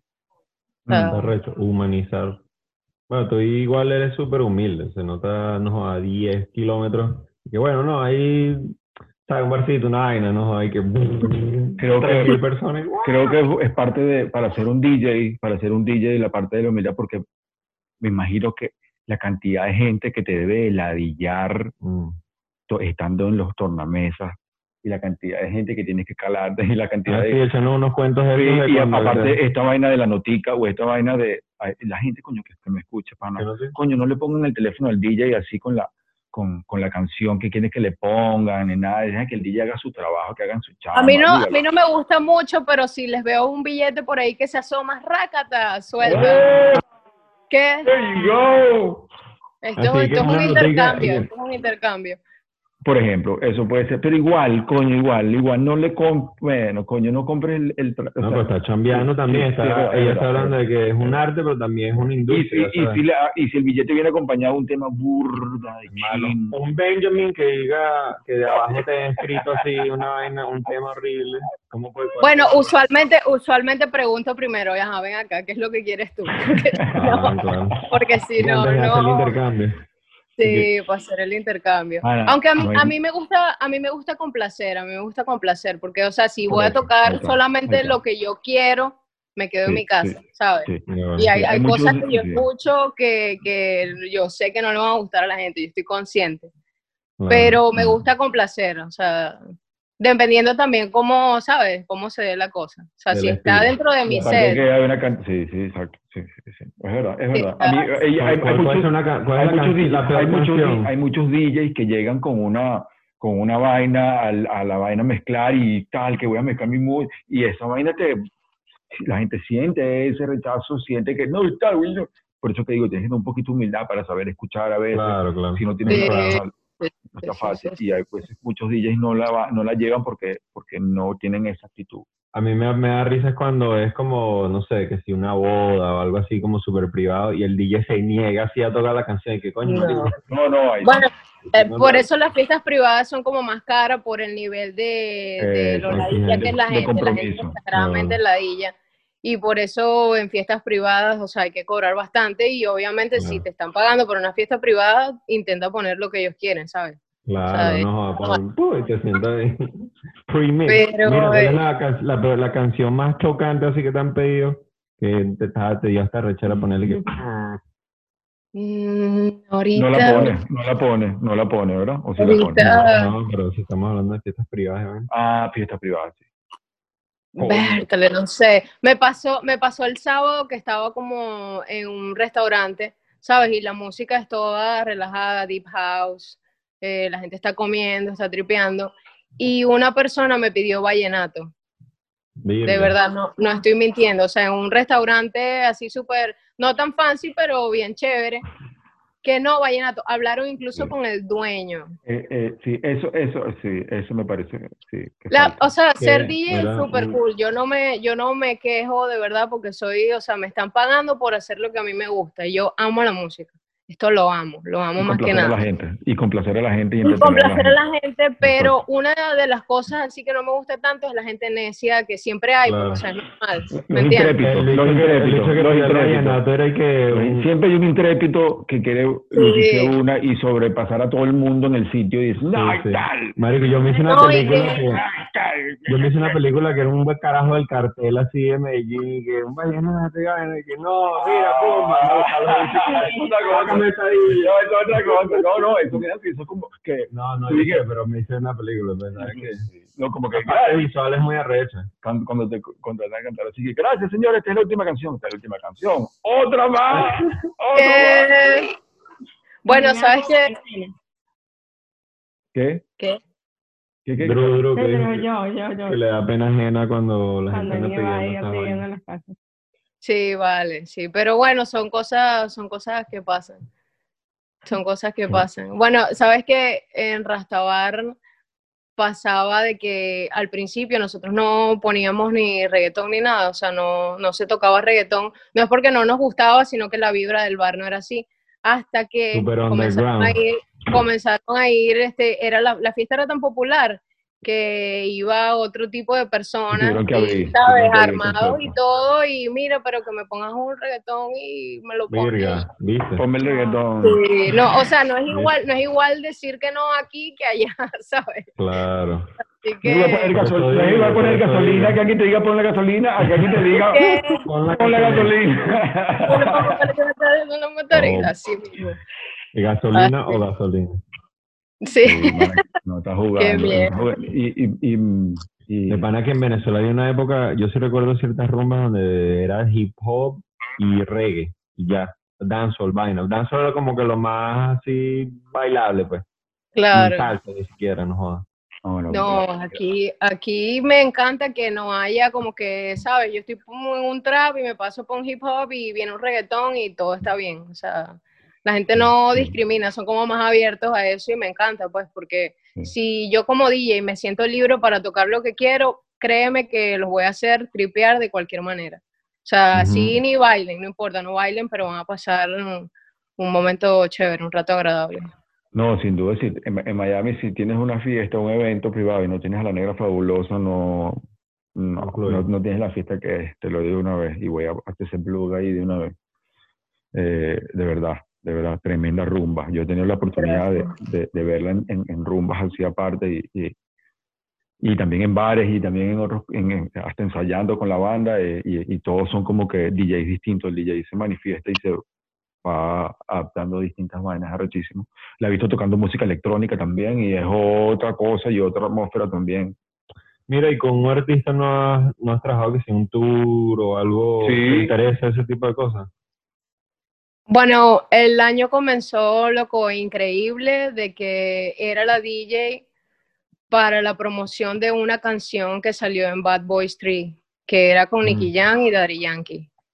Hicimos la, hicimos la gira de medios, lo que hizo fue brutal, brutal, brutal, una experiencia de verdad inolvidable y me siento muy orgullosa de mí por haber logrado eso, porque muchas personas, hay personas que todavía me dicen, no, es que a ti te meten porque tú eres mujer, no mi amor, no es porque soy mujer, o sea, es porque donde sea, donde sea que voy, sabes, tú estás a prueba y es fuego con todo, así que así que sean cosas también, ¿sabes? Claro. y por el y por el trabajo. Y me siento orgullosa de mí misma porque, loco, ustedes están claros que aquí hay un montón de DJs, de que esa gente tiene sus DJs, de que ellos conocen un montón de personas en premios, en la televisión, y yo fui la elegida para hacer ese trabajo, que me tripié demasiado, me encantó. Qué arrecho. Felicitaciones. Coño, justo antes de la pandemia. Pero te ha tenido, pero te ha tocado tocar, te ha tocado tocar eh, en conciertos grandes de artistas, este, creo que en Venezuela también, ¿no? Te ha tocado varias veces. Sí, sí, ya en el 2014, que fue la última vez que, que fui a Venezuela, abrí para Nicky Jam en el, ¿cómo se llama ese lugar? El CSS CSST, CCT, ¿cierto? CCT. Ahí, y ahorita estoy en planes de irme de gira con un artista venezolano aquí en Estados Unidos, pero Oh. Hasta que no me confirmen, igual estén, estén Yo pendientes de mis redes Yo sociales. creo que sé quién es. Estén pendientes de mis es. redes sociales y entonces ahí les digo si se da la cosa o no, arroba negra fabulosa. Porque la vida es un freestyle, definitivamente. es otro por ahí. Yo, ahor- ahorita te cuento. Qué maravilla, qué maravilla. Qué bien, qué bien. Sí, qué bien. vale. Em, ¿Sabes qué otra cosa quería comentar también? Eh, cuando eres DJ, una de las vainas que tienes que tener es, son tus equipos. ¿No? Ah, sí. Comprar los equipos, la vaina, eres DJ, son costosísimos para los platos, los, los Technics 1200 son costosísimos. Tienes que comprarte los platos. ¿Por qué? Porque tienes que practicar y tienes que ser DJ. Ni modo que vas a, a hacerte DJ. Bueno, muchos le tocó, quizás que no tengan los equipos en otros sitios o, o llegando a otros sitios a aprender en, en, en, el, en la chamba, pero muchas veces como DJ tienes que tocar y tienes Sí, que tus hacer tu- propios equipos, ¿no? y al punto que voy es que también eso se ha olvidado en los raperos.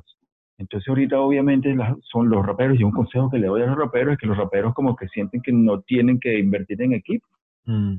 Y sí tienen que invertir en equipo porque están, muchas veces no puedes llegar como rapero al estudio al estudio y, y, y, y, empezar a rapear y conocerte como rapero en, la- en la cabina ya con el estudio cuando estás grabando.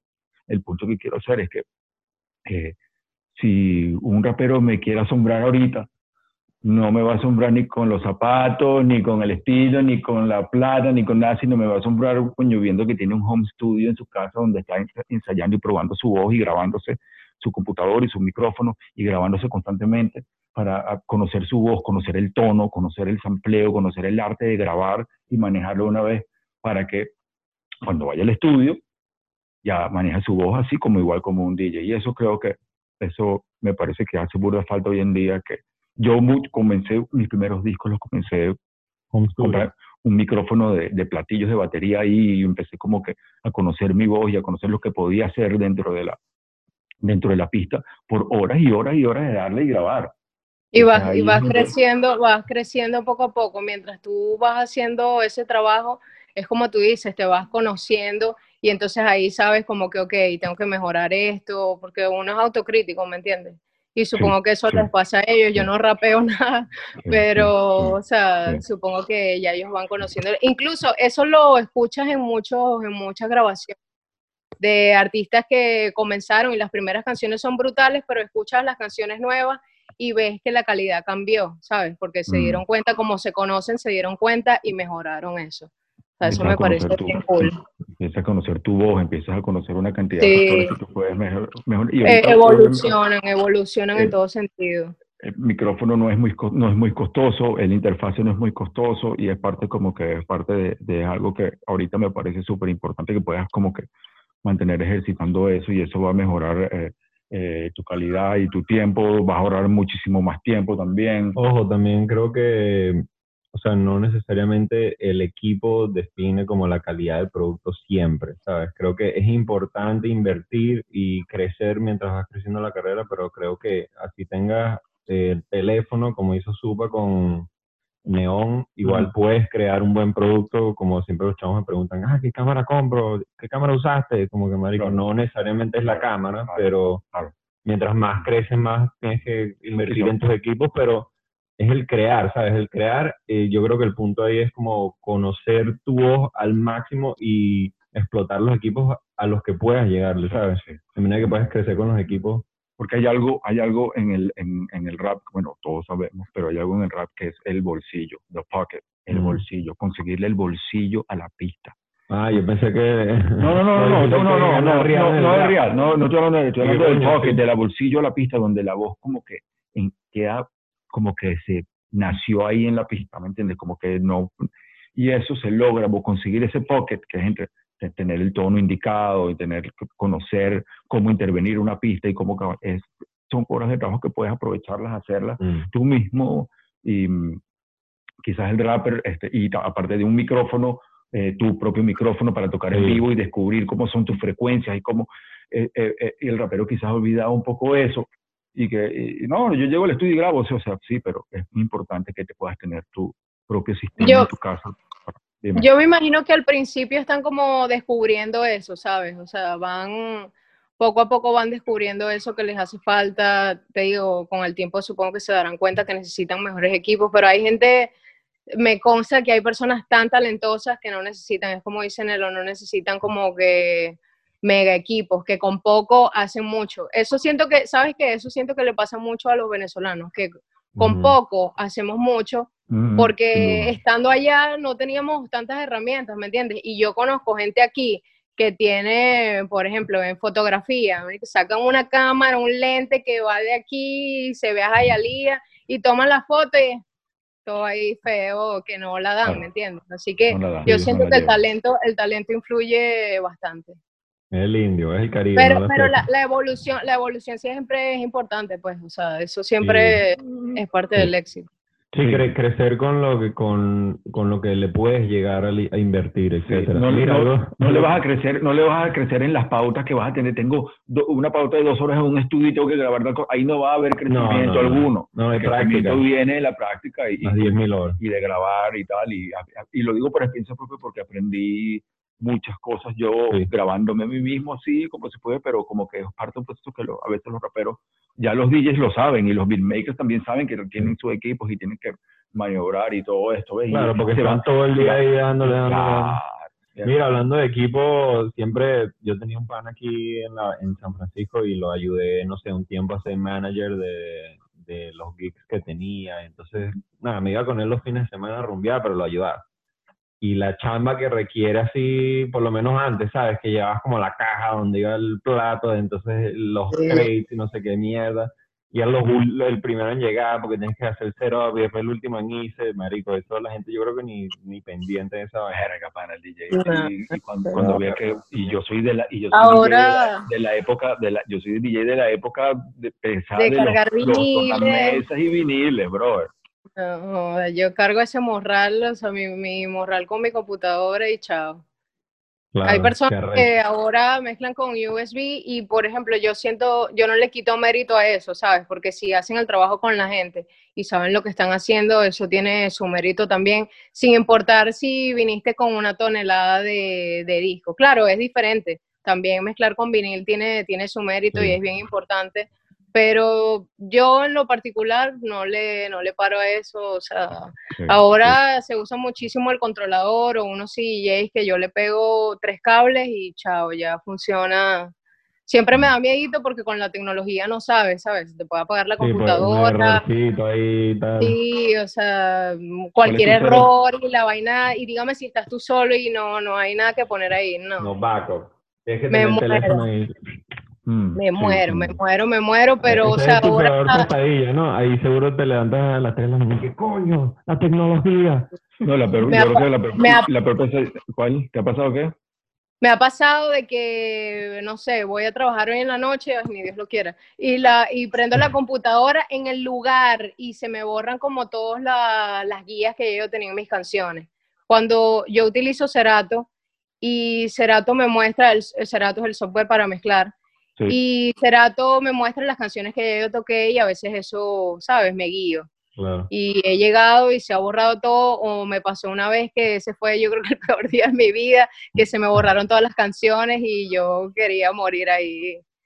Sí, sí, Pero Cantó, ese, ese es como, ese es como de mis nervios de, de utilizar cosas simples como la computadora y no llevar, ¿sabes? Los discos y todo eso. Pero ¿cómo resolviste ese día? El día que se me borraron las canciones no hice nada, me, me fui, pero el día que se me borraron como los cue points, pues ahí comencé a leer canción por canción y lo que yo me acordaba, como te dije que yo me sé las canciones, Claro. simplemente las escribía y ahí iba soltando, ahí iba soltando las canciones. Pero te, sabe- te sabes las canciones como sabes cuando eh, los versos, las terminaciones de los versos, tienes como, como las marcas mentalmente para mezclarlas. eh, eh, Al final de verso. No me- o- No me sé la letra, intento marcarlas al principio y a la mitad, porque hay canciones que, no sé, agarro solamente un pedacito. Una canción Mm. que solamente quiera el coro, ¿me entiendes? Y siempre las marco, siempre las fijo en un punto para, con lo que sea que yo esté mezclando, era lo que les estaba diciendo de mezclar una canción que la gente no se sabe mucho y entonces con una que sí es bien popular, así Mm. las mezclo, porque le lanzas la que no se saben, pero le lanzas el coro de una que sí y los emociona y van a seguir en esa misma emoción cuando le lanzas otra que quizás no se saben.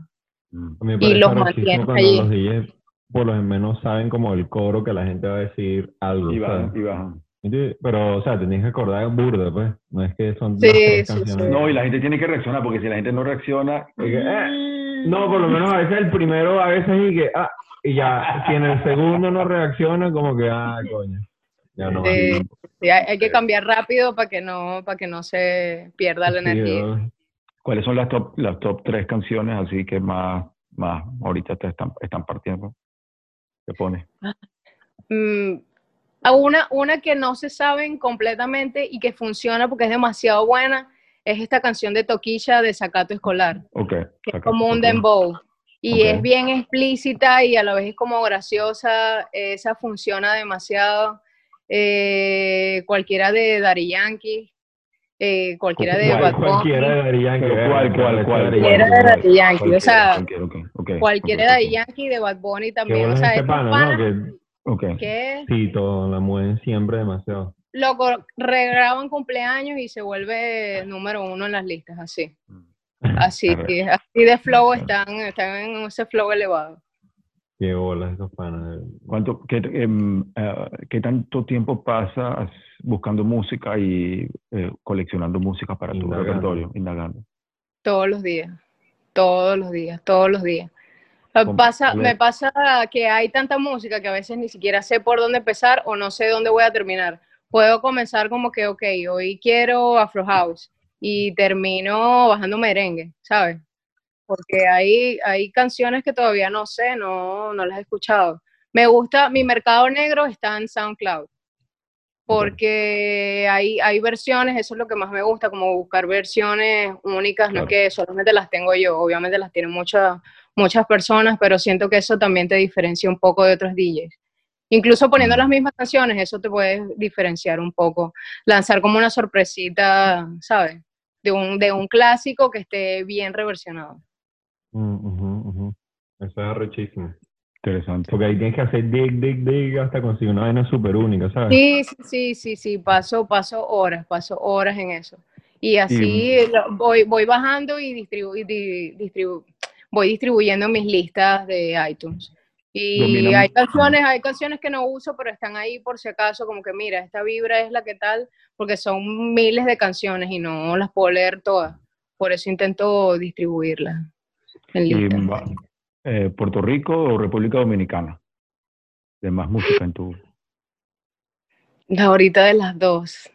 Ah, Ahorita de las dos, me encanta, me encanta, me encanta. Ahorita, ahorita si supieras que estoy como muy emocionada con muchos artistas dominicanos. Hay ¿Cómo uno que que se llama OK Flow, que ahora tengo una mala costumbre de que estoy escuchando un álbum y si encuentro una canción que, que me enamora, escucho esa canción hasta que se seque el malecón y no escucho más nada hasta no sabérmela completa. Y ¿Cómo se llama? ¿Cómo, cómo se llama? Ok, Flow. Ok Flow, pero como suena. Así, Ok. este, deletréalo como suena. Ok Flow.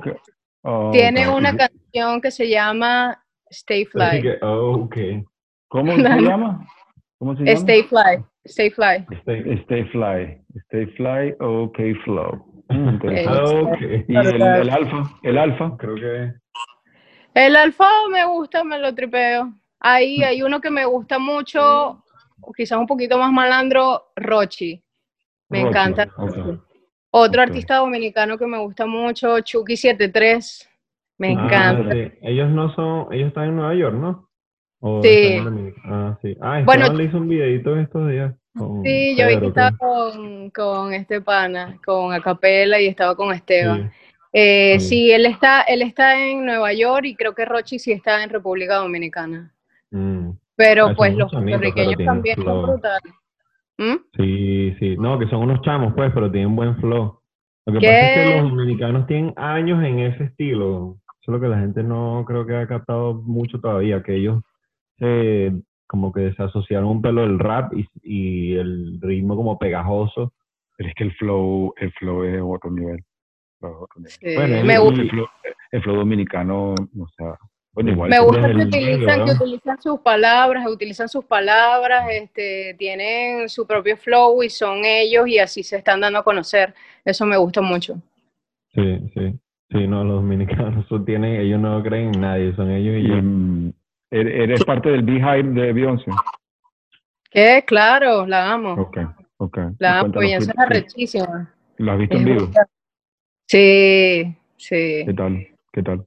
Qué espectacular, espectacular. Me dio, me dio cosa porque fui al, al último concierto que hizo con Jay-Z y cuando ella, cuando ella salía, la gente se- no es que se olvidaba de Jay-Z, pero está claro que era como que pasaba que paso. Beyoncé, que te amo.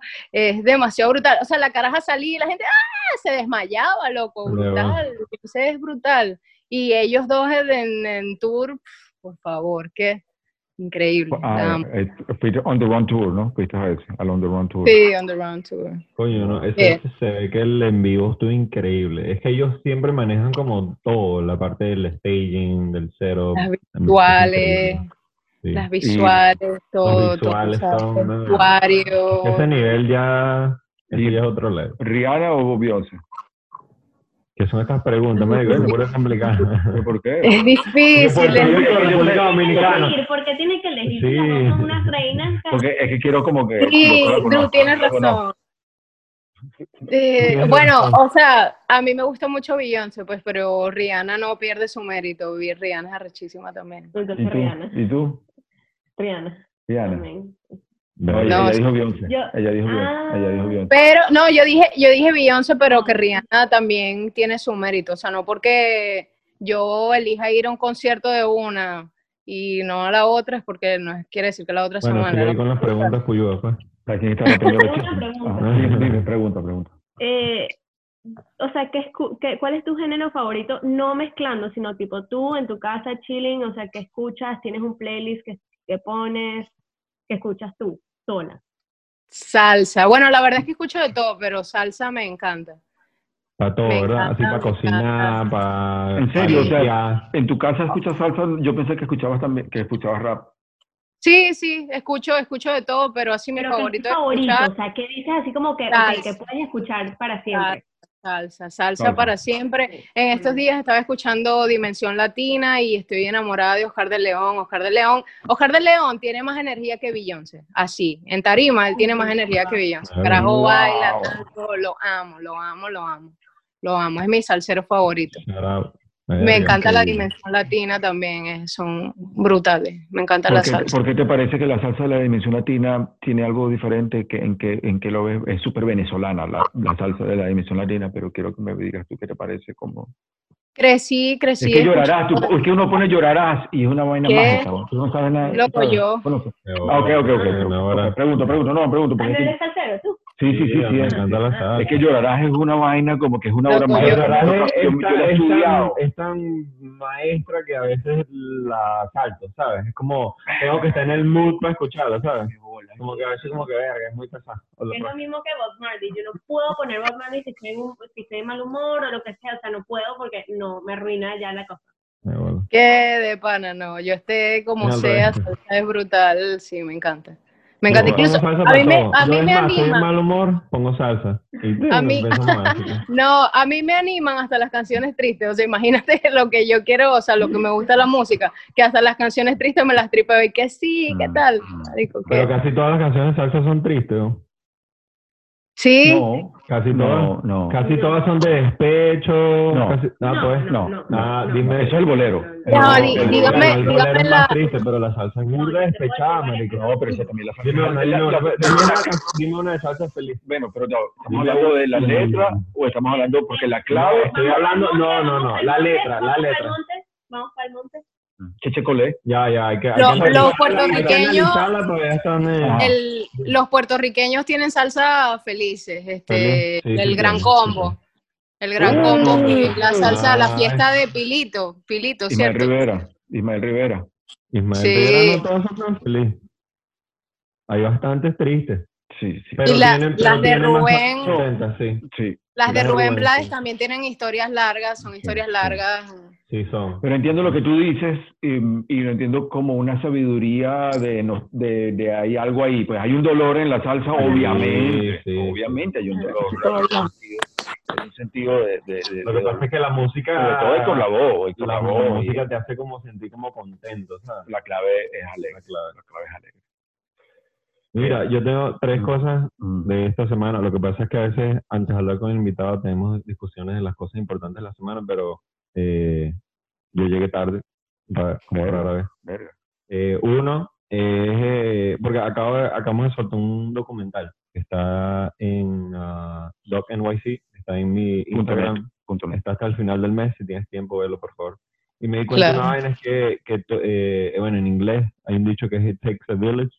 En la parte creativa creo que, que me di cuenta que todos los panas que están siempre apoyando, reposteando y, y es lo que le ha dado como un poco de auge al documental, aunque era una película, yo, pensé que vaina iba a agarrar como candela rápido, pero la única forma que empezó a agarrar como empuje fue que toda la gente alrededor empezara como a empujar el proyecto, ¿sabes? Entonces me di cuenta de que obviamente es algo que siempre sabía, ¿no? Pero que para un artista que le vaya bien necesita una comunidad que de verdad apoye lo que está haciendo, weón, porque sin la comunidad no existe ese crecimiento. Entonces me di cuenta de eso esta semana, si alguien quiere comentar. Totalmente. ¿Cómo, cultiva, ¿Cómo cultivas esa relación? ¿Cómo- Siempre hay, siempre hay los superfans y los fans. Que es- los superfans siempre te van a comprar todo el merch, siempre te van a comentar en todas las fotos, siempre. O sea, yo tengo que decir, dos de esos que están así, siempre, siempre comenta. Hay una chama que siempre comenta, siempre me, siempre me, me likea las cosas, sie- siempre está pendiente de, de las cosas que estoy sacando.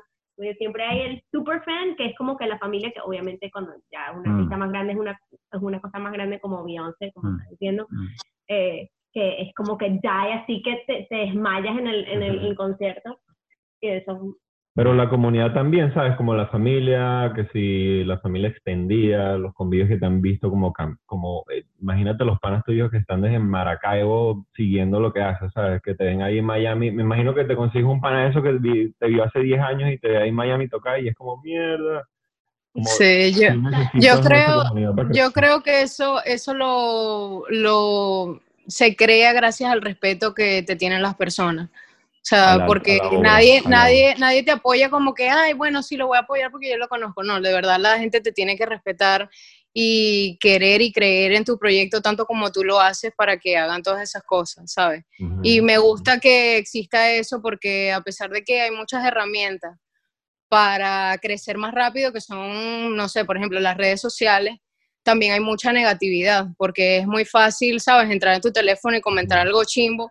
Yo prefiero ser parte de esa comunidad que ve lo tuyo y lo quiere repostear y lo recomienda y comenta algo positivo y se toma el tiempo para verlo, yo creo que eso es bien importante y, y me gustaría que eso se siga creciendo, porque eso es lo que necesitamos. Más cosas duda. positivas y sobre todo en estos tiempos.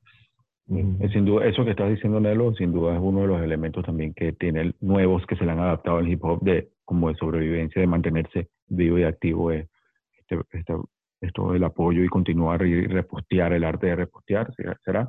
Es una, una manera de, de también de mantener las cosas vivas. Mucha gente le ha llegado el podcast por recomendaciones, eh, parte de mantenerles eh, la, la- la energía, la energía viva. Lo que pasa es que ahorita las redes están tan llenas de, Bueno, de espejismos y de, y de espejos y humo, humo, como smoke and mirrors, como dicen en inglés, que a veces no sabes si te están, si es que de, de verdad están apoyando Sí. el tema o le están pagando para que apoye el tema y que, ay, mira, me lo estoy vacilando y eso es mentira. Un, cla- Mm. un surfing, surf, surf, surf the cloud.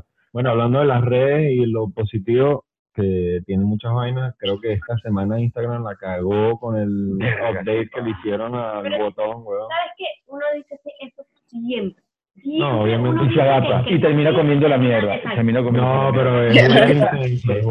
Instagram de verdad, de verdad, Instagram con estas movidas y la, la más importante que fue de romper el algoritmo de la llegada de la información a tu Algoritmo, oye, eso está rechísimo, eso ser un remix.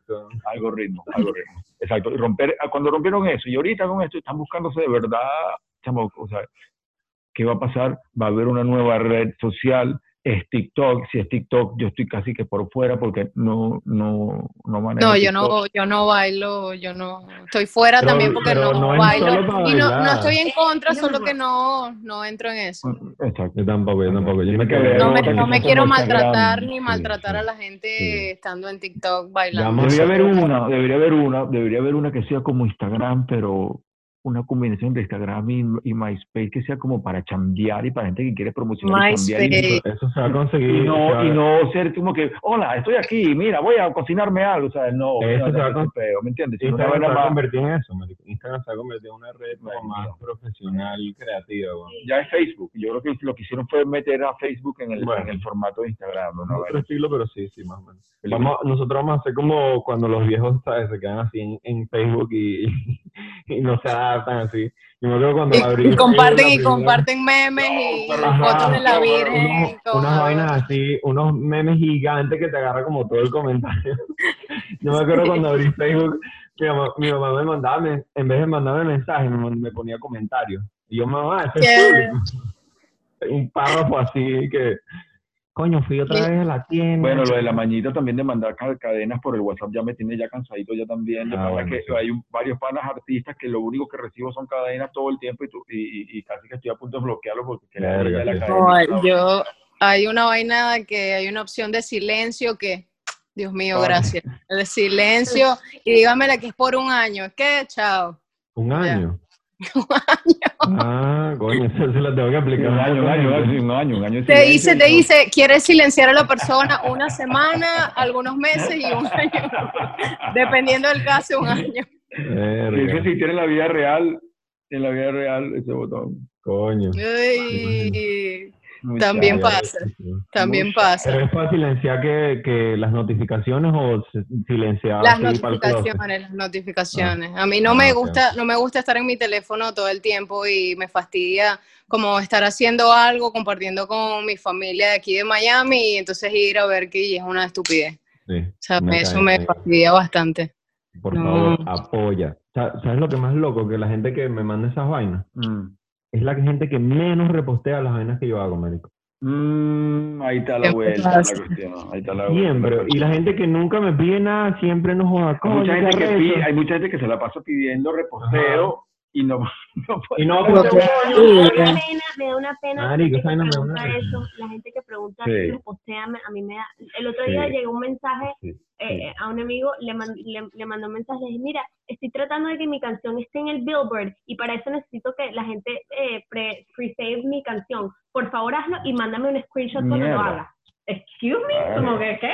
Es que, o sea, en esta época, pedir que poste- en esta época pedir que postees algo, y la gente tiene que entender esto porque se pone bien, a veces la gente se pone sentimental hoy con esta estupidez. Eh, pedir que postees algo es pedir a la persona que se vista de alguna manera y salga para la calle vestido de la manera que tú le digas. Eh, sí, es lo mismo no, prácticamente.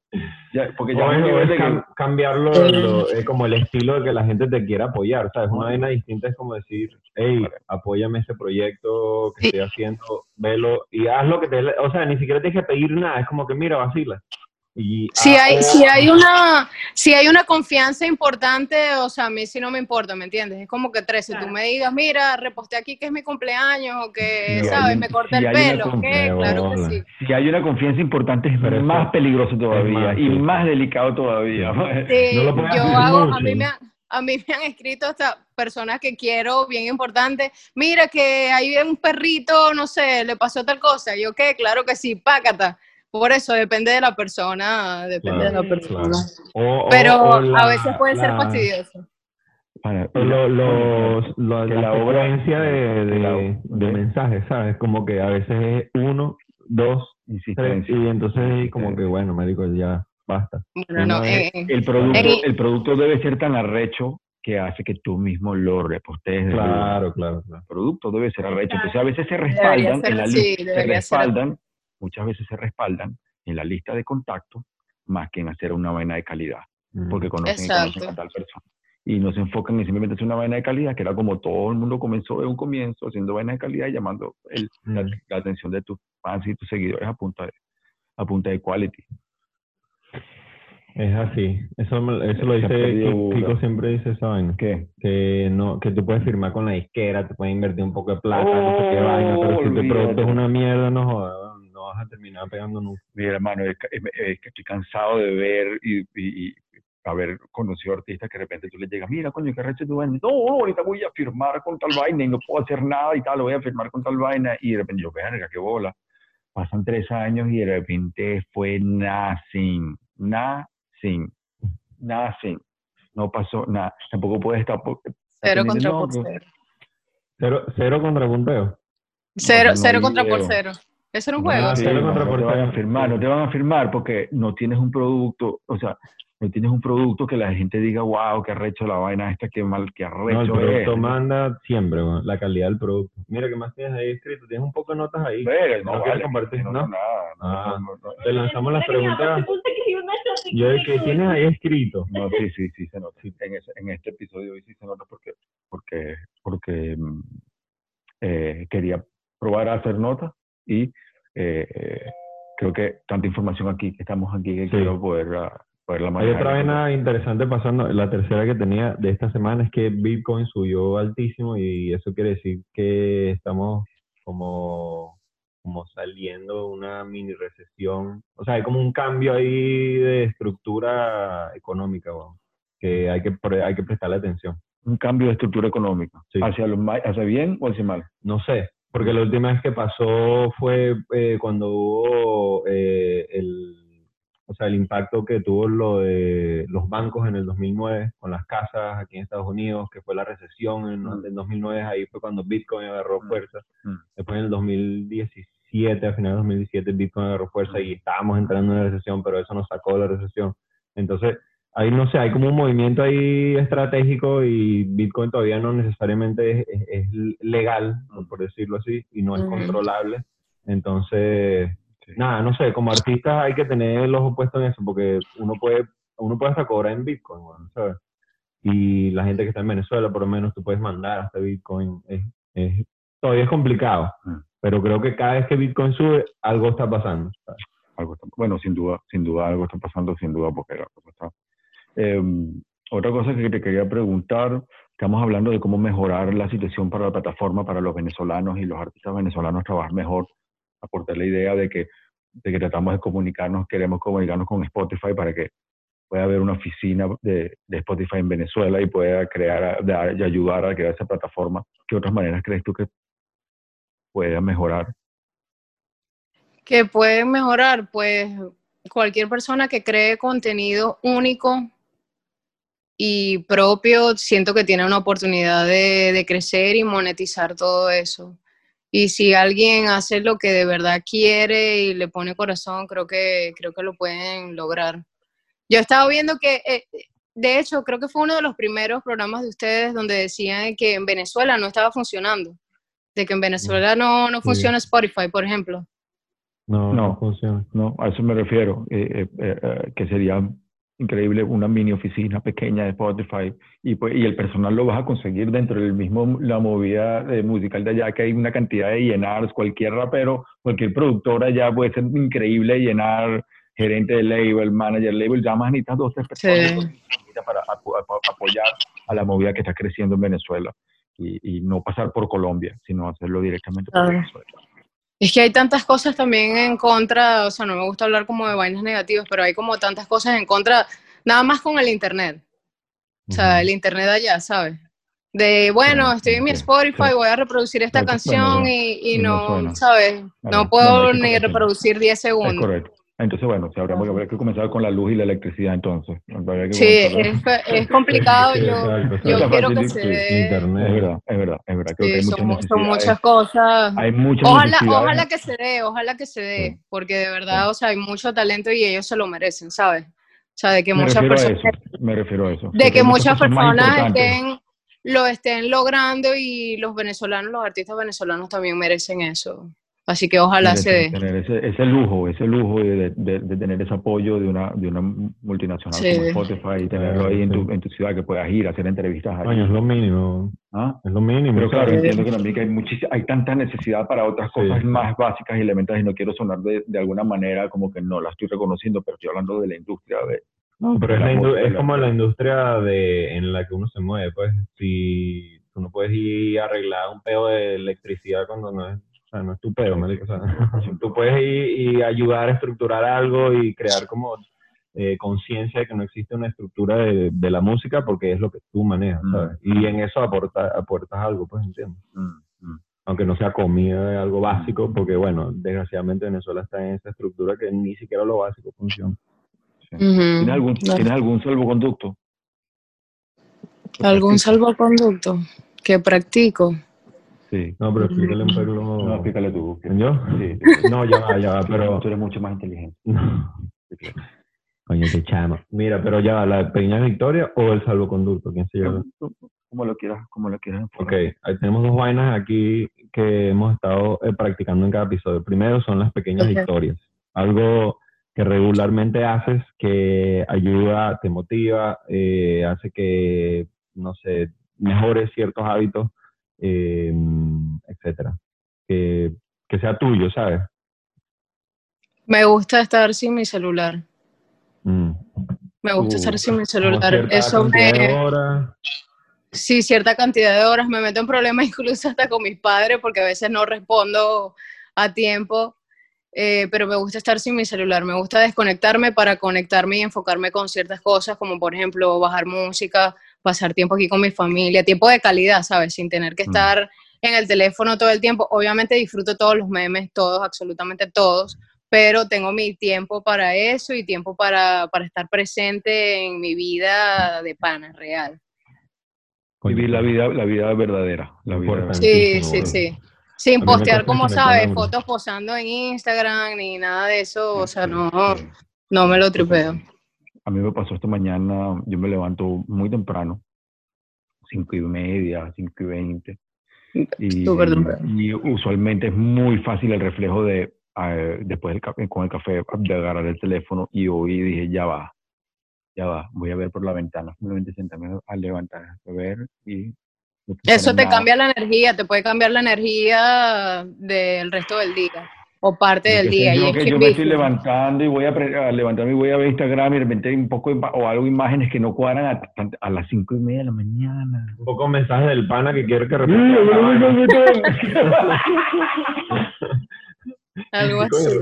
No, afortunadamente me levanto y muchas veces em, raperos amigos me mandan sus temas, sus tracks para, para escucharlos y para opinar y eso sí es grande porque me leva- y es la mejor hora para que para escuchar y, y darle un juicio eh, justo a un juicio justo una, una observación a, a su música y, y raperos esta mañana Robert Tiamo, mi pana, mi hermano Robert Tiamo, rapero, no jodas, me mandó un tema. Y además que el tema es increíble para escucharlo en la mañana con una super vibra y es mi momento para responder así sí. Pero sí pasé hubo como primero media hora de tratar de no hacer nada, sobre todo ese momento para uno agarrar un poquito de sintonía. Y cuando estaba hablando con Robert, digamos, le dije qué temática po- podemos concluir un poco y me dijo eh, la paciencia. Mm. Creo que es un elemento eh, en esta época, vamos a entrar ahorita en otra etapa, Sí. eh, la paciencia para mí ha sido muy difícil, muy difícil. Me considero una persona súper atorada en ese sentido y creo que la paciencia para mí ha sido un reto y pierdo la paciencia muy fácil. Y mm, he descubierto como salvoconducto de la semana, no lo he descubierto, pero sí quiero enfocarlo, es que muchas veces me he sentido en, en estas situaciones donde he, he como que he perdido la paciencia y respirar, hermano, cinco veces profundamente en un momento clave puede de verdad, verdad cambiar el ritmo, perdón, de cualquier situación. Antes de responder, antes de reaccionar, antes de cualquier cosa. Y, pero bueno, la paciencia, quería comentarlo de la paciencia porque viene ahorita un proceso de encierro, parece ser, Sí, pareciera. Sí, todo está, todo está tan rápido que ya ni siquiera es una cosa, la paciencia no es una cosa como que normal como era antes. es un lujo, es como una Es un especie de lujo. es una especie de que, y- y- pero sí creo que a mí me ha costado muchísimo. Soy una persona súper, sumamente nerviosa, atorada. Creo que el rap nació de también de ese atore de crear, no porque el rap ha sido rom- rompiendo reglas, reglas y entonces a veces es confundir, eh, em, confundir paciencia con pasividad puede ser un, un, un error también, ¿no? Pensando que era loco. Riffing. ¿Qué piensas tú? La paciencia, la paciencia es súper importante. Eso, eso puede, eso puede que, ¿sabes? Cuando tú presionas mucho, como eso que estamos hablando, mira, repostéame y tal, cuando tú presionas demasiado, a veces te estás alejando de la meta. Y hay que ser paciente y hay que tener como fe en lo que eres para lograr las cosas. También tienes que tener paciencia para aceptar muchas cosas y eso te va a impulsar a otras cosas, ¿sabes? Sí, la paciencia es, es importante, es bien importante.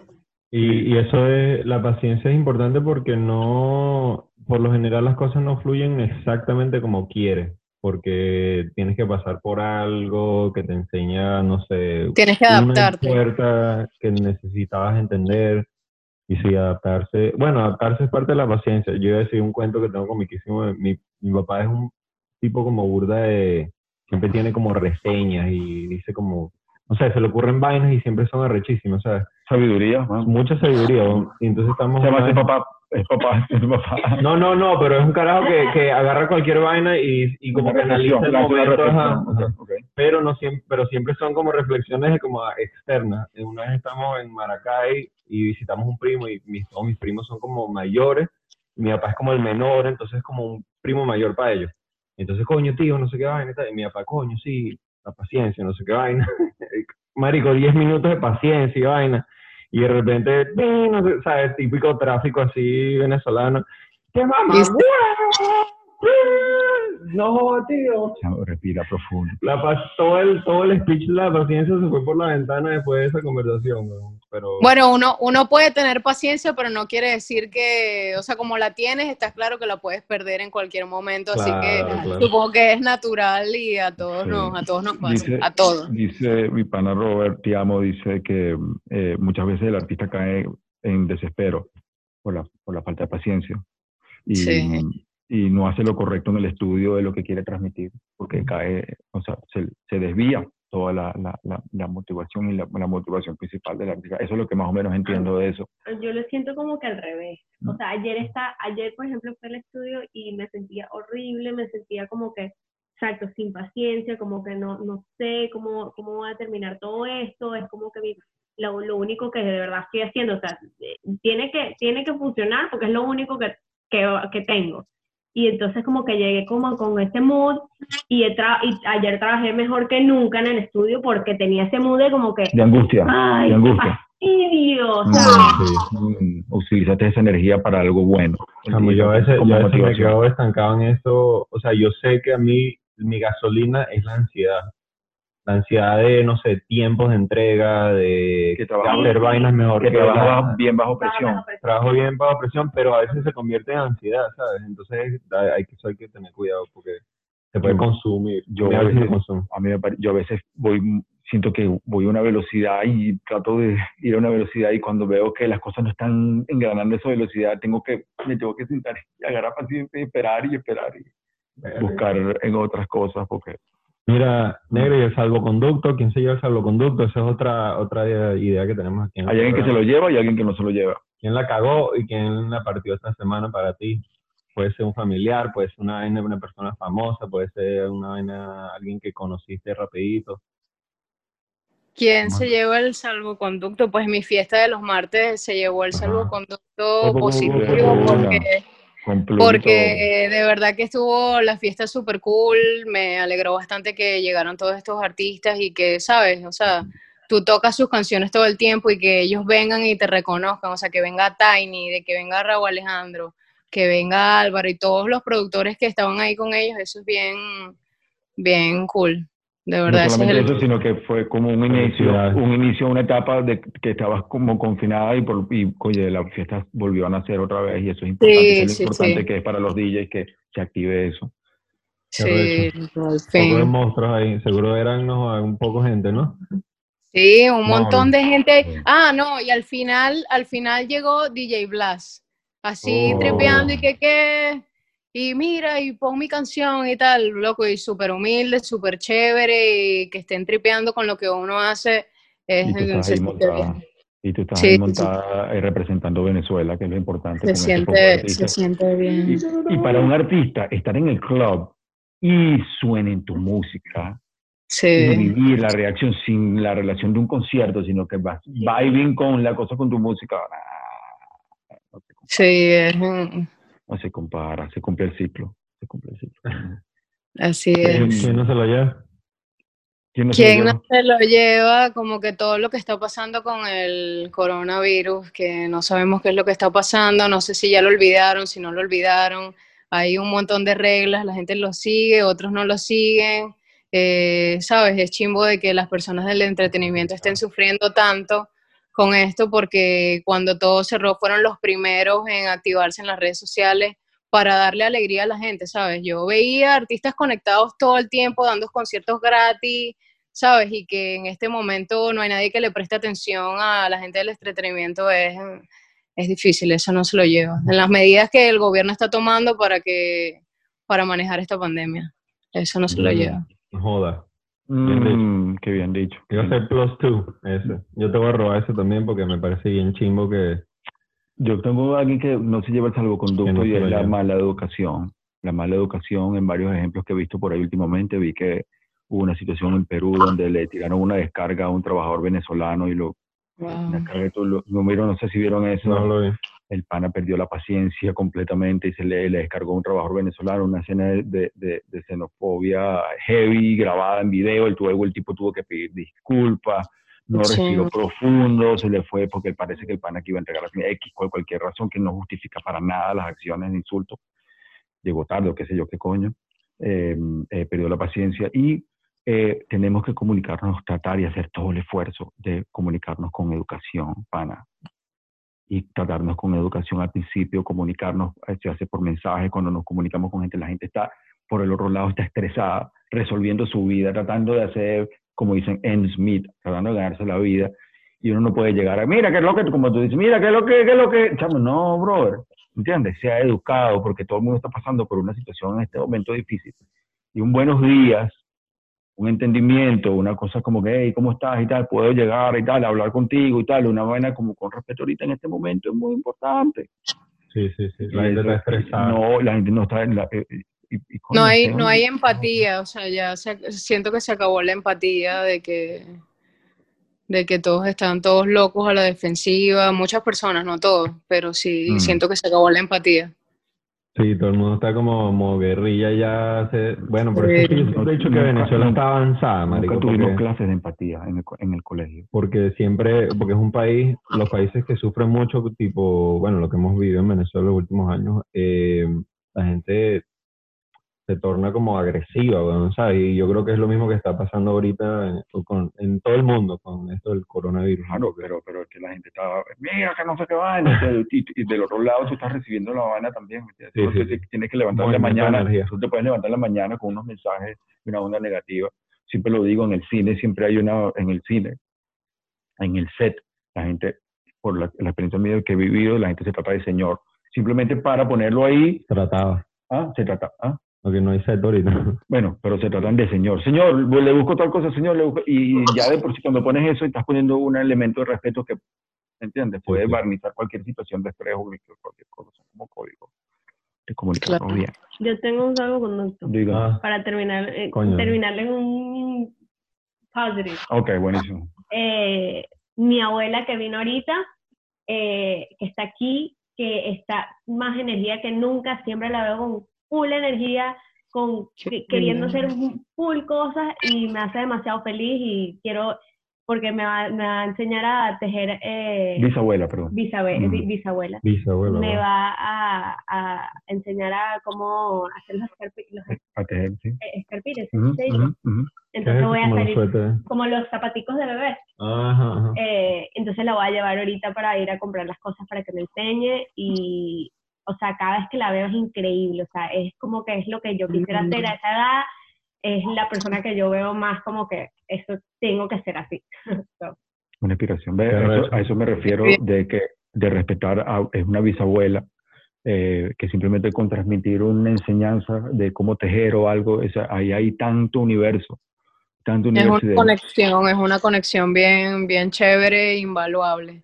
Invaluable, ¿verdad? A veces vemos a veces un viejito y vemos un viejito y no es así, hermano. Está viendo un veterano que ha sobrevivido una cantidad de vaina que te puede aportar de, de- de tantas maneras. Si es familiar, más todavía. Abuelito, abuelita, este, esa relación es tan importante y tan, y tan eh, las cosas que te puede enseñar un abuelo a una abuela no, no- es diferente a lo de los padres. Sí, pero, sí. también, pero también hay que decir que siempre tienes que seguir, tienes que, porque es que también hay abuelitos que, conchale, no, no siguieron, pues, ¿sabes? No siguieron Sí, y, y tiene, que, tiene que estar vivo y tienes que seguir haciendo.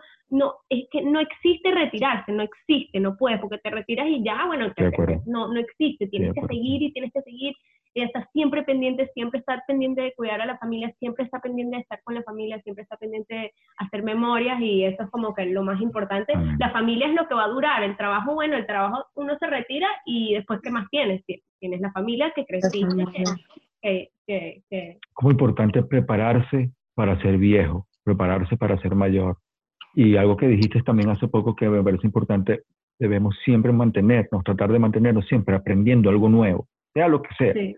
pero aprender algo nuevo y estar en e- ese proceso de humildad, de empezar de cero, de saber que eres un aprendiz en algo, sea lo que sea, constantemente te mantiene siempre activo. Eh, creo que el secreto es la pasión, la pasión nunca puede morir y siempre tienes que conseguir cosas de hacer, que hacer que te llenen de pasión para que puedas siempre poderlas continuar. Yo siempre he es dicho que bueno cuando sea viejo voy a ser un profesor así retirado universidad de insoportable. fastidioso, así, Insoportable. pero con todo lo, Venga. ¿sabes? Pero que todo el carajito que se me acerque y que, ay, ¿cómo hiciste esto? No sé, así que, bueno, ven acá, siéntate muchacho, vaina. Eso es Eh, lo bueno de ser papá, porque igual cuando tú eres papá estás aprendiendo, cuando eres abuelo estás aprendiendo, cuando eres bisabuelo estás sí, aprendiendo sí, porque tú aprendiendo a aprendes. ser de- viejo. Eh, Bueno, no- Aprendiendo. No, a la Bueno, A- a la- a mí me tocó, yo, exacto, sí, aprendí a ser papá siendo papá con Andrea y aprendí a ser y con mis hijos aprendo a ser, cada día aprendo, aprendo, aprendo, es un proceso maravilloso. De- y, y mm, ya va, ya va, ya va. Mm. Eh, antes que se nos olvide la, la pregunta del Space. Ah, ok, ok, SpaceX. ok. Eso hay que ponerle SpaceX. SpaceX Mission. Qué miedo. Eh, eh, me llegó un correo, le digo ese intro todo chingo mío. me llegó un correo de la NASA que te quieren contratar para que hagas la curaduría de la cápsula que va al espacio a encontrarse con otras eh, galaxias, civilizaciones, etcétera. Y para que tú cures lo que va a ir dentro de la cápsula, puede ser lo que tú quieras, porque la cápsula puede tener cualquier dimensión. Ok. Te puedes, también no puedes meter un edificio, pero tampoco un yate, pero puedes meter unas cuantas vainas. Me están preguntando que qué objetos tengo que meter ahí. Vas a mandar al espacio. Y esos Otro planeta para los alienígenas. En los años 60 mandaron una cápsula. En los años 60 parece que mandaron una No, pero cápsula. no digas que va aquí en el line. Ah, no, no, dale. Pero, pero son va- es una Disco, cápsula, pero es que Mira. No diga nada. no, No diga nada, no diga nada. Puede Ya poner va, pero tengo, eh, ya va, que me perdí. Ah. Tengo que hacer como un playlist que va a ir en la cápsula. no, o tengo que ¿Quién dijo pero ¿quién No, no, playlist? no. ¿Quién dijo No, playlist? no, no. Puede ser dijo lo que quiera. Pueden ser objetos. Es una cápsula Una cápsula mágica donde cabe donde todo. puedes meter lo que tú quieras para lo van a mandar al espacio y va y a- puede que lo encuentre alguien es una tarjeta de presentación de lo que de la humanidad. de quiénes son. Verga, qué difícil, loco. ¿Qué? Bueno, yo mandaría comida. La comida le gusta a todo el mundo. O sea, fotos, no sé. ¿Cómo? ¿Qué comida? ¿Qué comida manda? Mierda, qué difícil, marico. Pancitos con jamón y queso y diablito. Un cachito. No, pa- Pancito, pero ¿qué es pancito? Esto es algo, con- esto, sándwich de jamón. esto es algo como pancito, ¿qué es pancito? ah, panes, pan, ¿no sabes qué es un pan con jamón y queso y diablito? Pero ¿qué No, pan, que se come puro... pero ¿qué pan es? ¿Qué pan es? ¿Pan cuadrado? ¿Pan una, Pan una francés, canilla? pan francés, pan Ok, francés. ok, bueno, pero estamos haciendo la cápsula, no me puedes pedir Ok, ok. Loco, sinceramente es una pregunta súper difícil y solamente puedo pensar en comida. Sí. O sea, sinceramente solamente estoy pensando en comida. Pero imagínate que eres un, un ser viviente afuera en otro planeta y de repente puf, llega una cápsula y tú nunca sabes Y que la tú mandaste quedas a tú, la Tierra y la y de repente... Tú eres el responsable. Lo abres y es un pancito con... Un pancito con una vaina ahí. Bueno, por lo menos voy a comer. Pancanilla con de bola. El bicho agarra el pancanique. Oh, shit. Bueno, quizás no saben qué es el trigo. ¿Sabes? Quizás no Sí, pero- saben, es verdad. pero imagínate que se abra la vaina y es un pan francés con una vaina ahí. Bueno, pero... Loco, que- yo, yo lo muerdo. No. Yo lo Epa, muerdo. Bueno, pues, señor. Bueno, patinó Pero, hielo. mira. sobre hielo la primera. el Ah, primer- coño. Mira, pero Ajá. un cachito, por lo menos, ¿no? Pancanilla. Un pastelito. Pastelito. Ah, pastelito. pastelito. Ok. Pastelito. Maracucho. O sea, no salimos de la gastronomía, pues. No hay ninguna No posibilidad salimos de verdad, no se me ocurre nada. Cuando, por ejemplo, O sea, una gran Sí. obra de arte, una obra de arte que nos represente la grandeza de la creación humana. Eh, un libro que nos represente el, el Pastelito. El pastelito. El pastelito. Marico, puede ser un pastelito. El mundo se resume en un pastelito de queso. alguien me preguntó, alguien me preguntó hace tiempo como que con qué llegué yo a este país y llegué con 20 dólares, una banderita de Venezuela y el retrato de mi familia. Amén. Así Ah, que no sé, marico, o sea, Eh, cualquier cualquier cosa, cualquier eso, cosa que envíes, de eso depende del significado que, que tenga para ti. personal. Así claro. que sí, el, el significado personal, porque yo le podría enviar, no sé, un álbum de fotos de mi familia. No hay nada que me haga más feliz, ¿me entiendes? O, o no sé, un Ah, radio, un iPod, algo así. Pero está concepto de difícil. felicidad a través de la familia, eso está rollo. Sí, eso, como eso, le, eso les podría enviar como un álbum de fotos de mi familia. Eso. ¿Y, le, y Eso. escribirías qué es el- cuál es el concepto de la familia? ¿O, cómo lo- o, o asumes que ellos interpretan? Un álbum, un álbum de fotos, como un, o sea, Podría, podría escribir algo sobre mi familia. Podría escribir algo de- sobre mi familia. Ahora que Drew estaba hablando de su abuelita, esas son como una de las cosas que me, que me alegra de que seamos venezolanos, porque el concepto que nosotros tenemos de familia, no todo el Mm. mundo lo tiene, no todo el mundo de verdad quiere a su familia. O sea, aquí en Estados Mm. Unidos yo estaba en cumpleaños donde cantan el cumpleaños y no se abrazan. No se No. abrazan, marico, no se abrazan. No se dicen buen provecho. O sea, son muchas cosas, ¿me entiendes? Mm. que, que por lo menos para mí la familia es súper importante y sé que como venezolanos eso, eso es importante, muy importante para Muy nosotros. importante, muy importante. Y si mandas a tu familia, coño, tremendo, tremendo. Congelado, Ah, congelado. No, no, congelado, pero porque le vas a hacer. No. Ya veo de. No, ya no quiero ir, no, congelado, quiero ir. No, no, no, no, en una, van a ir, van a ir en unos, Un viaje, en unas poltronas bien arrechas de cuero, cada uno, abuelita, todo el mundo. Me voy con Ah. ellos, me voy con ellos. Ah. Me voy con ellos a donde sea. Es una cápsula, ve, y con los equipos, y pontas una rumba ya. Cuando se abre la nave empieza... No, Bueno, le, como hay que monetizar, como hay que Empieza el monetizar, la gasolina, se abre la nave y, y- ¿Cómo? como hay que monetizar, le, le cobramos con lo que sea. Mira, ya va. Quiero oro, papá. Quiero el pancito con queso. Oro, oro, oro. Los tipos van así, oro. Mira, weón. No, qué oro, toma tu oro, weón. Está bien, está bien. Me gusta ese concepto, ese está recho. Está bueno, está Un bueno. viaje con la familia, ¿ves? Y vuelta. Que- Un viaje con la familia y vuelta. Está bueno, está bueno. Ok, Eso no- ok. eh, la frase de la semana. fabuloso. ¡Oh! ¡Oh! Fabuloso, siempre fabuloso, siempre. Siempre fabulosa. Qué arrecho esa palabra, fabulosa, es, es catchy. Y fabulous Eh, también, como que se traduce. Epa, bueno, pues entonces ya empezó a rodar este también. Eh, pero es fabulous. Fabulous es va, una palabra. Ya. No. Y que tengo un, tengo un aprecio partic- muy particular con esa palabra. Dice, en el- es arrecho, una palabra que Estoy suena bien en los dos lenguajes. Estoy jodiendo, estoy jodiendo. Sí, Se sí. te olvidó cómo usar chinazo ya. No, no, no, no. no. Que todo, todo tres, Se, se te olvidó, se te olvidó cómo usar el cinazo ya. Joven, joven. Eso suena en los 80 que usaba el chinazo así. Oye, Epa. sí, ya. Epa, ¿qué Epa. pasó? Ok. Se me está Ajá, descargando el celular. ¿Cómo podemos, cómo podemos, con qué reflexión podemos, Terminado. podemos cerrar? Fabulous. ¿Qué lo digo yo? Sí, sí, sí, tú, tú, tú, tú, tú eres la invitada. Una reflexión. Loco, hagan. Algo que, hagan- algo, algo, algo, algo que últimamente, coño, has estado maquinando, reflexionando, algunas, coño, me parece que, coño, aproveché de ahorita. La gente, la gente tiene que hacer lo que de verdad les gusta, lo que les apasiona, porque eso, eso, dependiendo de lo que busquen, pues, pero eso les va a traer dinero, felicidad, el, el verdadero éxito.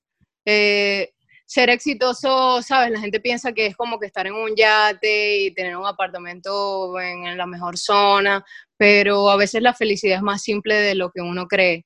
Y haciendo lo que uno le gusta, yo siento que es parte de la felicidad. Y, y eso, si más personas hicieran lo que aman, todo cambiaría un poco. Y ese cambio nos hace falta a todos porque son cosas positivas, ¿sabes? Esa es mi, mi reflexión. Viva, Eso viva, está- Maraca- viva Maracaibo. Blo, puede- blo, blo, ¿Qué? viva Pero por favor, claro, Maracaibo es arrechísimo. Es mi planeta favorito. ¿Qué es lo que más te gusta? enamorada de Maracaibo? Maracaibo. ¿Qué es lo que más te gusta de tu tierra?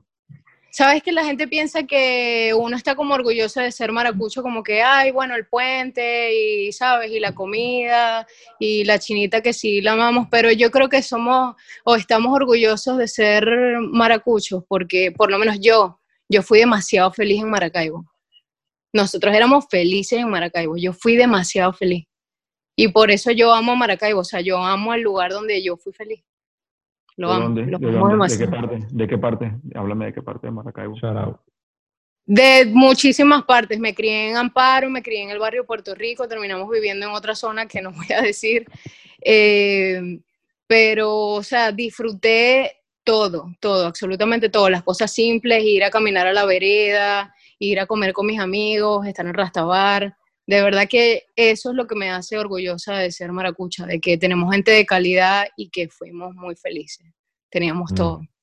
Y el aporte, y el aporte que han dado eh, a la cultura venezolana eh, ha sido un aporte, el aporte artístico a la cultura venezolana que, que viene de Maracaibo ha sido un aporte, imagínate, a todo nivel, cultural, musical, Sí, sí. eh, eh, una herencia, una herencia y una, un legado muy grande.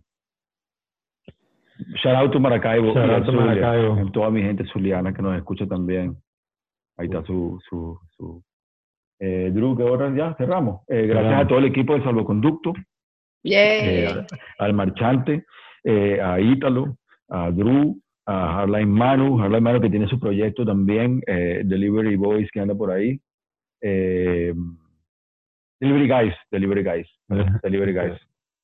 Todos los que nos han Los escuchado. beatmakers, los que nos han escuchado, los DJs, un shout out para todos los DJs eh, que no lo han tenido fácil este año, que viven de su, de su, de su arte, que apoyan, y es un arte que apoyan a los artistas. Te mandan, artistas te mandan temas. No, todo el tiempo, no. ¿Cómo no le van a, te van a mandar temas? Todos los artistas deberían estar mandando temas a ti. Sí, pero ellos se lo pierden, o sea, ¿A dónde? ellos, ellos se lo ¡Oh! pierden, o sea, me va, Claro. si es una persona talentosa, pues, o sea, me voy a tardar un poco más en encontrarla y, y compartir esa música, pero yo, te mando- no me- yo siempre te, yo siempre te mando Sí, todos los temas. Ah, Sí, es sí, de, lo- de los pocos que de los pocos que envían y por eso siempre estoy tocando eso. Claro, y, ¿A dónde te y el arte mandar? es brutal, el arte es brutal. El arte es un Gracias. proyecto brutal. Gracias, gracias, cariño, gracias, gracias. Y, pero sí, considero que em, eh, el arte de que los artistas reconozcan el valor y el aporte de los DJs y que le manden el tema, le Es hagan un importante. acercamiento, es muy importante y es algo que muchos artistas se están perdiendo. Mm. Como que, eh, ¿tienes algún correo donde recibes eh, eh, temas o cosas? ¿O cómo Sí, te- sí, toda, toda mi información está en Negra Fabulosa, Negra Fabulosa en Instagram, Negra Fabulosa en Facebook, negrafabulosa.com, Negra Fabulosa en SoundCloud, todo, toda la información está ahí. en, el- en la movida de aquí, del hip hop, el- lo que llaman eh, el- que el DJ break the record, que el DJ breaks the record en el club, es un elemento súper importante. Ujú. y, y- y eso, o sea, eh, de, de la negra depende que tu música suene en el club. Aparte de que tiene que tener calidad, tienes que moverte para hacérselo llegar y reconocer que el DJ es el Claro. que la pone, el que la pone. Total. importante. Respect to that, respect a los DJs, a todos los DJs que se pasan horas ahí calándose a veces mucha gente, gente insoportable, además que te está calando las horas de celebración de la gente, la gente ya con trago, babosa, eh, dándote consejos sobre la vida. Coño, ven acá, ven acá, 13, que yo te tengo verga, bro. Ay, no. Ahí. Consejo de la vida, porque tú sabes, mira la música, 13, te voy a dar un consejo de la música, ¿cómo se ve? O cuando dije, coño, José, toca esta vaina. No, cuando te dicen, pero préstame los audífonos, no, no lo hagas, no lo hagas, no, no lo hagas. Lánzate un triqui triqui ahí, Que este es el movimiento. Ah, tú eres, ah, tú eres, ah, tú eres. Qué chimbo, qué triste. Qué miedo, sí. Los audífonos, los audífonos para un DJ en la, en el momento de tocar son como que tus hermanos, tus hermanos, son tus familiares, tú no puedes, esos audífonos son la vida. Comentarios Total. que se pertenecen al salvoconducto. Eh, ¿puedes, decir, puedes decir la ley y rompe la discoteca, lo de, de Buró Malandro, por favor? Desde el principio, Sí, desde el principio, por favor. tres dueños de puro sabor, tres dueños me hace bailar. La ley rompe la discoteca cuando pone tres dueños. Eh, ¡Puro malandro! gracias, cariño, gracias por, por, por tu tiempo, gracias por tu trabajo, por tu aporte a la, a la música. Eres una- un, un elemento importantísimo de, la, de nuestra cultura y tenemos que celebrarte todos los días por toda tu trayectoria, tu trabajo, tu impulso. Y, estoy seguro que inspiras a muchísimos DJs este, eh, con tu trabajo y con tu, y con tu, con tu éxito y tu, y tu- tu trayectoria. ¿Verdad que gracias? Ujú. Bien dicho, Corre bien para que te dicho. puedas comer No un pancito con veces. queso. Pancito con diablito ¡Qué, qué rico! Malo, ¿no es? No, gracias, muchachos. Gracias, gracias por la invitación. Es un honor. Los admiro muchísimo a todos, a todos. De verdad que me estoy súper orgullosa de que tengan esto donde puedan hablar un poco de la historia de nuestra música y de muchísimas cosas. Así que de verdad, gracias por eso también que hacen. No, gracias a ti por ah, estar dispuesta a ser la primera invitada oficial. Invitada ¿Qué oficial. te, parece la, qué te parece la merchandise Caribe y la merchandise de, de Supa? Está súper, ¿qué? Está brutal. Mira, ¿ah? ¿Qué tal? Qué No, no finísimo. lo estoy promoviendo, pero parece que Ese, es- el mío, ese es el mío. me dio right, son. Gracias, mi gente. Nos vemos a la vuelta. Nos vemos. Chao. Negra. Chao.